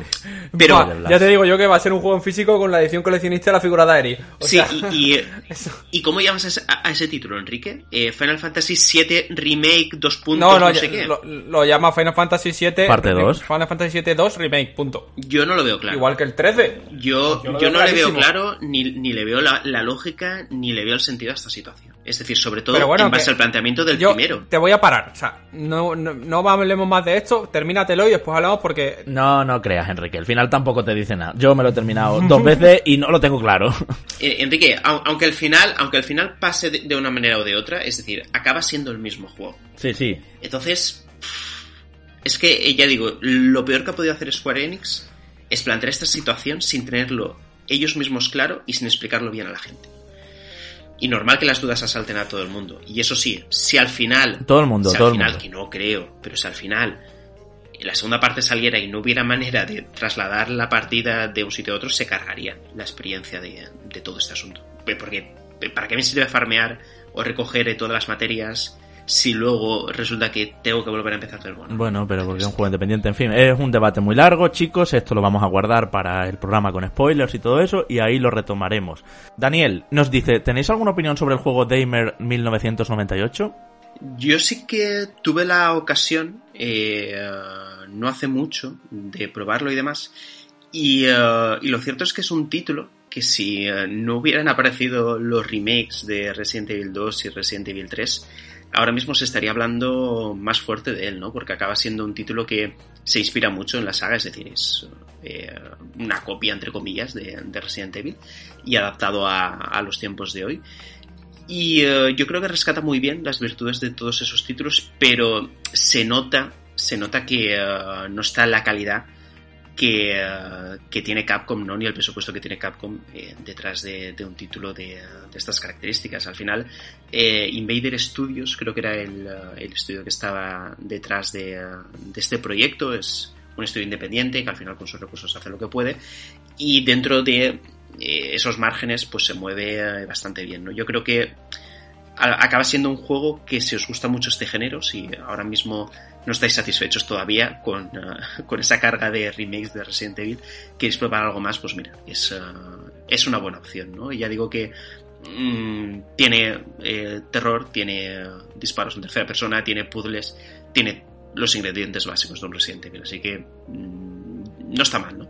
Yo creo que para darle una oportunidad a esos juegos independientes que sí que se lo ocurran muy bien, ¿no? Y con los recursos que tienen hacen cosas eh, realmente encomiables, pues mira, sí que, eh, sí que tiene web. Eh, Pepe Lesar nos pregunta, pregunta para los tres, aunque en especial para Manu. ¿Se sabe algo del RPG de Harry Potter que se filtró con ese supuesto tráiler hace cosa de un año? Gracias. Pues eh, Manu no te va a responder porque creo que Javi tienes mejor información que yo.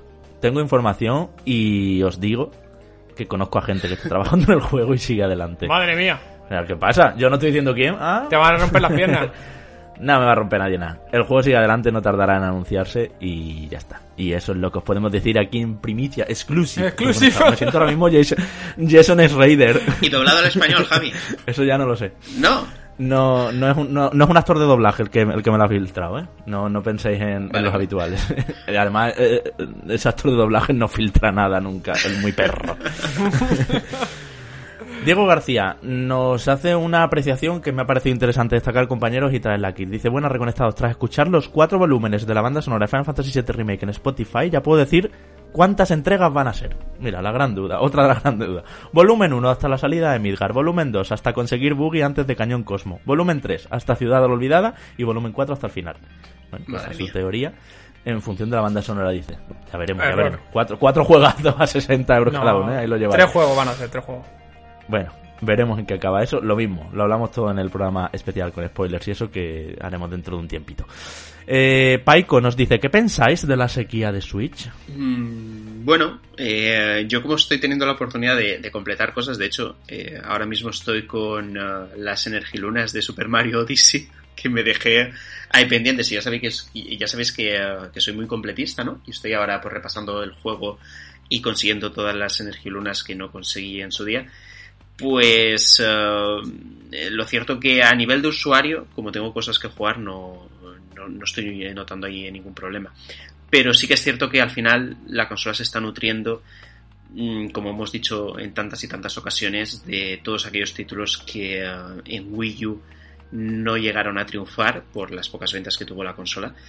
Y eh, el catálogo que tenemos presente y futuro, pues se está basando, se va a basar en eso. Pero desde luego es un poco preocupante el hecho de que eh, no haya en el horizonte más títulos eh, propios de, de esta consola y que eh, puedan suponer un factor diferencial en, cua- en cuanto a novedades en Nintendo Switch. Joseph nos dice que es un jugador que lleva años eh, metido en esto, eh, que tiene en torno a 40 y que dice, a ver si os pasa como a mí, que en- cuando juega un juego largo, de unas 30 o 40 horas, eh, luego, seguidamente, necesita una desconexión. Y dice, ¿cuáles son para vosotros esos juegos de desconexión? Dice, el mío, aunque no me gusta reconocerlo, es FIFA. Pues mira, eh, mi juego de complemento ahora mismo está siendo Call of Duty Warzone. Que. eh, que sí. Sí, sí, sí. Y de hecho, ahora mismo incluso ha desterrado Apex, Apex Legends, que era mi, mi título de desconexión habitual, porque el juego está, está increíble, increíblemente bien y permite jugar eso con tres o cuatro personas. Ahora mismo cuatro, creo que han vuelto a quitar eh, los tríos a la hora de, a la hora de jugar. Y, y te lo pasas genial. Muy mal. Sí, sí, muy mal porque me parece que el equilibrio perfecto es, de tres jugadores. Eh, entonces ese acaba siendo el juego, ¿no? Porque entras, eh, juegas con los amigos, charlas un rato, eh, pierdes habitualmente, pero bueno, lo importante es que pases un, un rato muy relajado con ellos, ¿no?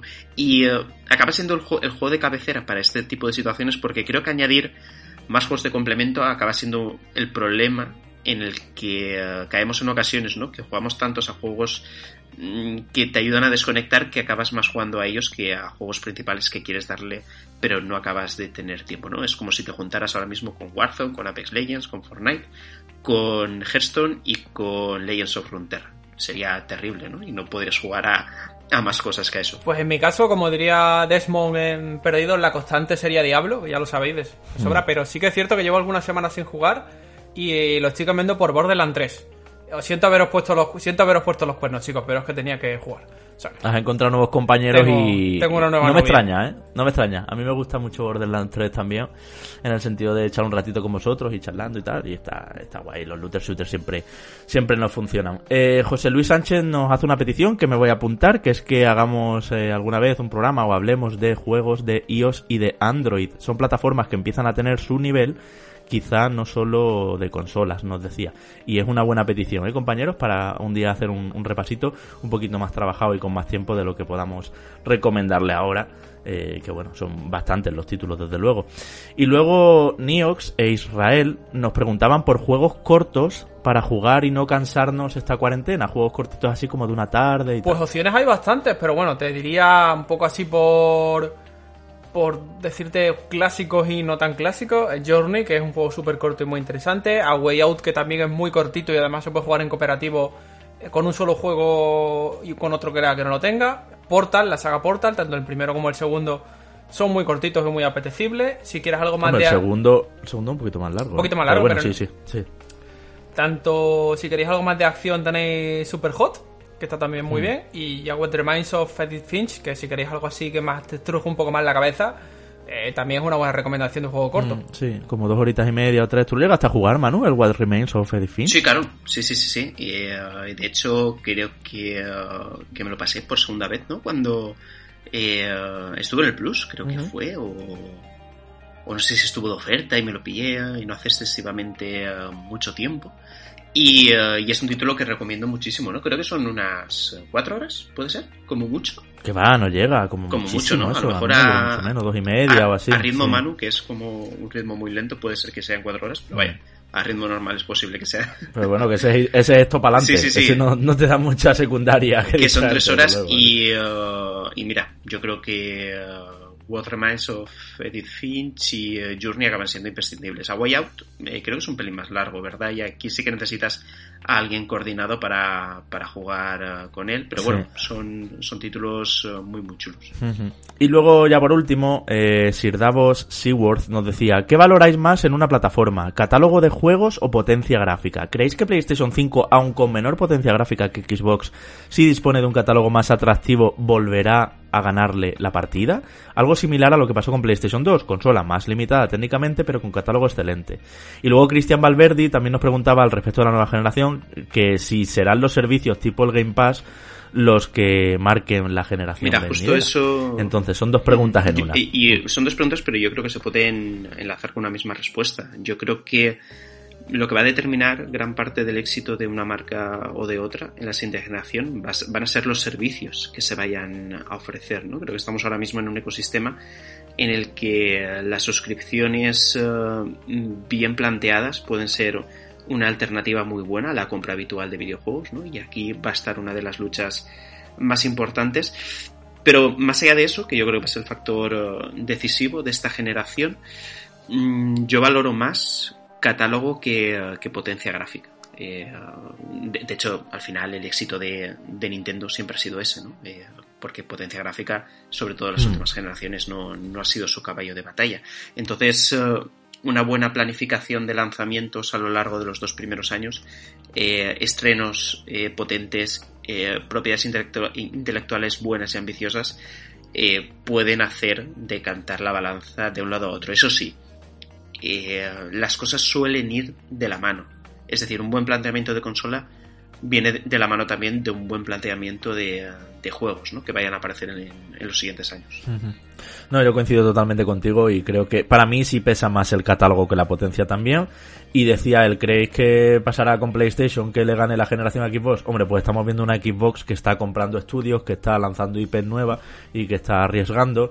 Y, y si siguen a buen ritmo y recuperan grandes marcas o sacan nuevas que llamen la atención, a ver qué tal sale Hellblade 2, por ejemplo, igual es un, un- una grandísima aventura, superproducción brutal y, y es un, un antes y un después en el terreno de las aventuras cinematográficas. O sea que pueden pasar muchas cosas y es, muy Yo me complicado. lancé a la piscina a un par de podcasts y dije que eh, al menos la primera parte de la siguiente generación, es decir, la mitad, se la va a llevar eh, Microsoft con su Xbox Series X. Y eh, estoy seguro de ello. Pero Manu, también decíamos que como Sony empiece God of War 2, Horizon 2, eh, mm, yo qué sé, todo Sí, sí, sí, mm, pero sí, sí, a ver, tiembla, ¿eh?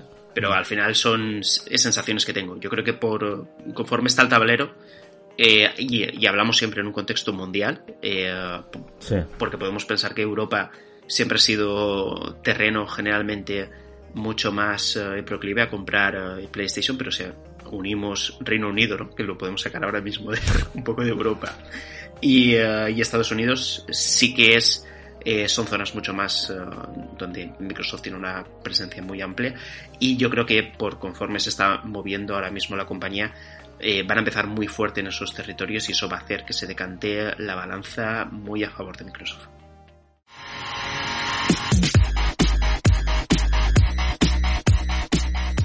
Y hasta aquí, hasta aquí este programa número 29, tercera temporada. Ya llevamos eh, dos años y medio, Manu, casi tres en esto. Eh, digo Manu porque Enrique al principio, ya sabéis, eh, no estuvo, él se unió después. Pero bueno, un programita variadito, con mucha actualidad, con muchos comentarios, lo teníamos pendiente. Gracias a todos amigos oyentes que nos dejáis cositas. Ya veis que lo leemos todos, lo intentamos recuperar todos. Y los que no he leído, eso, porque los estamos dejando para el programa de Final Fantasy VII Remake, con spoilers, o porque son cosas que ya hemos hablado aquí en el programa justo y ya pues sería repetirse. O bueno, eh, en fin, nos gusta siempre que nos contéis y que sintamos esto a la gente cerca, a la comunidad viva, ¿verdad Manu? Así es, Javi. Y eh, justo para esa comunidad, eh, sí que podríamos comentar eh, algunos juegos gratuitos que se están ofreciendo ahora mismo, ¿no? Con esta situación mundial de, de confinamiento, ¿no? En el que tenemos ahora, no creo que más tiempo libre, ¿no? Pero sí acceso, un acceso más fácil a, a- las consolas. Y mira, justamente, antes que Enrique estaba hablando de, de Journey y demás, PlayStation ahora mismo está regalando, eh, si no recuerdo mal, Journey y eh, The Nathan Drake Collection, que eh, viene a ser el primer, segundo y tercer Uncharted, de manera totalmente gratuita, es decir, no hace falta que tengáis PlayStation Plus. eh, son dos juegos, no, sí, son cuatro juegos que podréis eh, descargar y tenerlo ya en vuestra biblioteca para siempre. Y si no habéis jugado nunca a la saga, pues mira, es el momento ideal. Y si no habéis jugado a Journey, que sepáis que es uno de los mejores juegos de todos los tiempos y que tenéis que jugar online sí o sí, porque si no la experiencia se pierde un poquito. Más allá de eso, ¿qué tenemos? Tenemos también por ahí, creo que eh, dos meses gratis de Google Stadia Pro, que bueno, no es que sea nada del otro mundo, porque dentro de eso se incluye, creo que como juegos destacados, Destiny 2 de Collection y Grid, acaban siendo los que más conocemos, ¿no? Los que más conoce todo el mundo para probar esta consola, pero ya sabéis que dentro de la plataforma podéis comprar otros juegos y jugar eh, a través de este sistema en la nube de Google que de momento está bastante renqueante, ¿no? No nos esperábamos que fuera tan decepcionante el inicio de, de esta propuesta. ¿Y eh, qué más tenemos por ahí? Creo que tenemos por ahí Assassin's Creed 2 de PC hasta hoy mismo. Hoy sí, si estáis escuchando hoy el programa eh, jueves, pues eh, podréis todavía descargaros seguramente una de las mejores entregas de, de la franquicia. Y eh, creo que Sí, ya está todo. destacable, que, todo eso. sí, lo que sea que me, que me haya quedado yo de estos días, así a nivel destacado, yo creo que es, es lo más importante. Así que ya sabéis que opciones, incluso si googleáis un poquito y buscáis juegos gratis, veréis que hay un montón, porque las compañías se están portando muy bien, ¿no? Al respecto de esto, bueno, y de paso también están haciendo promoción, que, que no se nos olvide nunca. Hombre, ya lo decía mucha gente además, ¿no? El caso de PlayStation decían, sí, claro, dais los juegos que ya habéis dado con el Plus. Bueno, hay gente que no tiene el Plus y me parece que han dado dos juegazos. Yo sí lo aplaudo, ¿eh? Sí, sí, sí. Y, y- y- y de hecho, eh, claro, da la casualidad que mes de abril, ¿verdad? Tenemos eh, mes de abril o el mes que viene, porque ahora mismo me bailan las fechas Uncharted 4, que venía también en el Plus, con lo que Abril, abril. prácticamente, excepto abril, ¿verdad? Excepto el legado perdido y, eh, y el de Vita, que no recuerdo ahora el, el nombre en, en español. El abismo dorado. El abismo dorado, eso. Eh, serían ya eh, pues eh, los que faltarían para completar la saga. Pero vaya, las entregas principales mm, las podéis tener si sois plus eh, totalmente gratis. Y Enrique, igual, hasta el jueves que viene, 6 de la tarde, buen programita ahí hablando de todo un poco. Sí, sí, pues nada, hasta el jueves que viene y mm, me resisto, pero por favor, hacedme caso, hacedle caso a Javi y no juguéis a Half-Life Alyx sin la VR con el mod este que ha salido, que eso es como... Por ahí leí un tuit de alguien que decía que jugar a Alyx sin la VR es como decir que ha follado y solamente has visto porno. Así que... No, te, te- te digo, te digo más. Es como ver eh, un gameplay de un juego de Platinum Games en un streaming. Así que nada, O chaval. sea, es como, para que, para que te hagas una idea, o sea, es absolutamente inviable Half-Life Alyx sin VR y aunque haya un mod que además es un mod no oficial, por supuesto, porque es que este juego está concebido para ser jugado con VR y ya está, ya lo hemos dicho muchas veces. No es posible con teclado y ratón y no es posible con mando y no es posible con, con otra forma y fuera mods mm, no oficiales que rompen todo. Pues seguid, seguid el consejo, no lo jugáis y la semana que viene nos escuchamos. Nos seguimos escuchando y viendo por, por Twitch y por todos lados, así que un saludito a todos. Eso, un saludito también. Eh, quiero mandar, como siempre, a nuestros patrones VIP nivel 3 que hacen posible esto junto a todos los niveles, pero mencionamos a la familia VIP que son Alex Bepo, José Antonio Ramos, Jesús Benítez, Petocún, David Clavijo, Carlos García Lastra Marquez, Saúl Pérez Castañeda, DJ Rodri, Jesús Prieto, Bruno Besugo, Antonio Cami Martínez, Salvador Escriba Esteban, Sergio Benítez Rodríguez, Andrés Montero, Ton Rojas, Oscar Alberto Escolano, Acrius, Guillermo Martínez Rodríguez, Jesús Vega, Santi RL, Jonathan Pérez Botella, Lucho Fan, Marcos Serrano Rodríguez, David Hernando Rodríguez, Leonel Argüello, Marcos Rodríguez de la Cruz, Javier Vázquez, Héctor Rojas, Sergio Snake, Toteo M, de Trophy Slayer, Fernando de la Hermosa, Neo Parker, Leonardo Wilarango, Igor L, Miguel Pérez Carasol y Carlos Beltrán. Cada vez más, cada vez más grande la familia y también en los otros niveles de Patreon, por supuesto, donde podéis, ya sabéis, eh, amigos que no sois todavía, podéis colaborar en que Reconectado siga adelante desde solo un dólar al mes y así participar en los sorteos y demás. Nosotros nos escuchamos en siete días. Hasta luego. Chao, chao.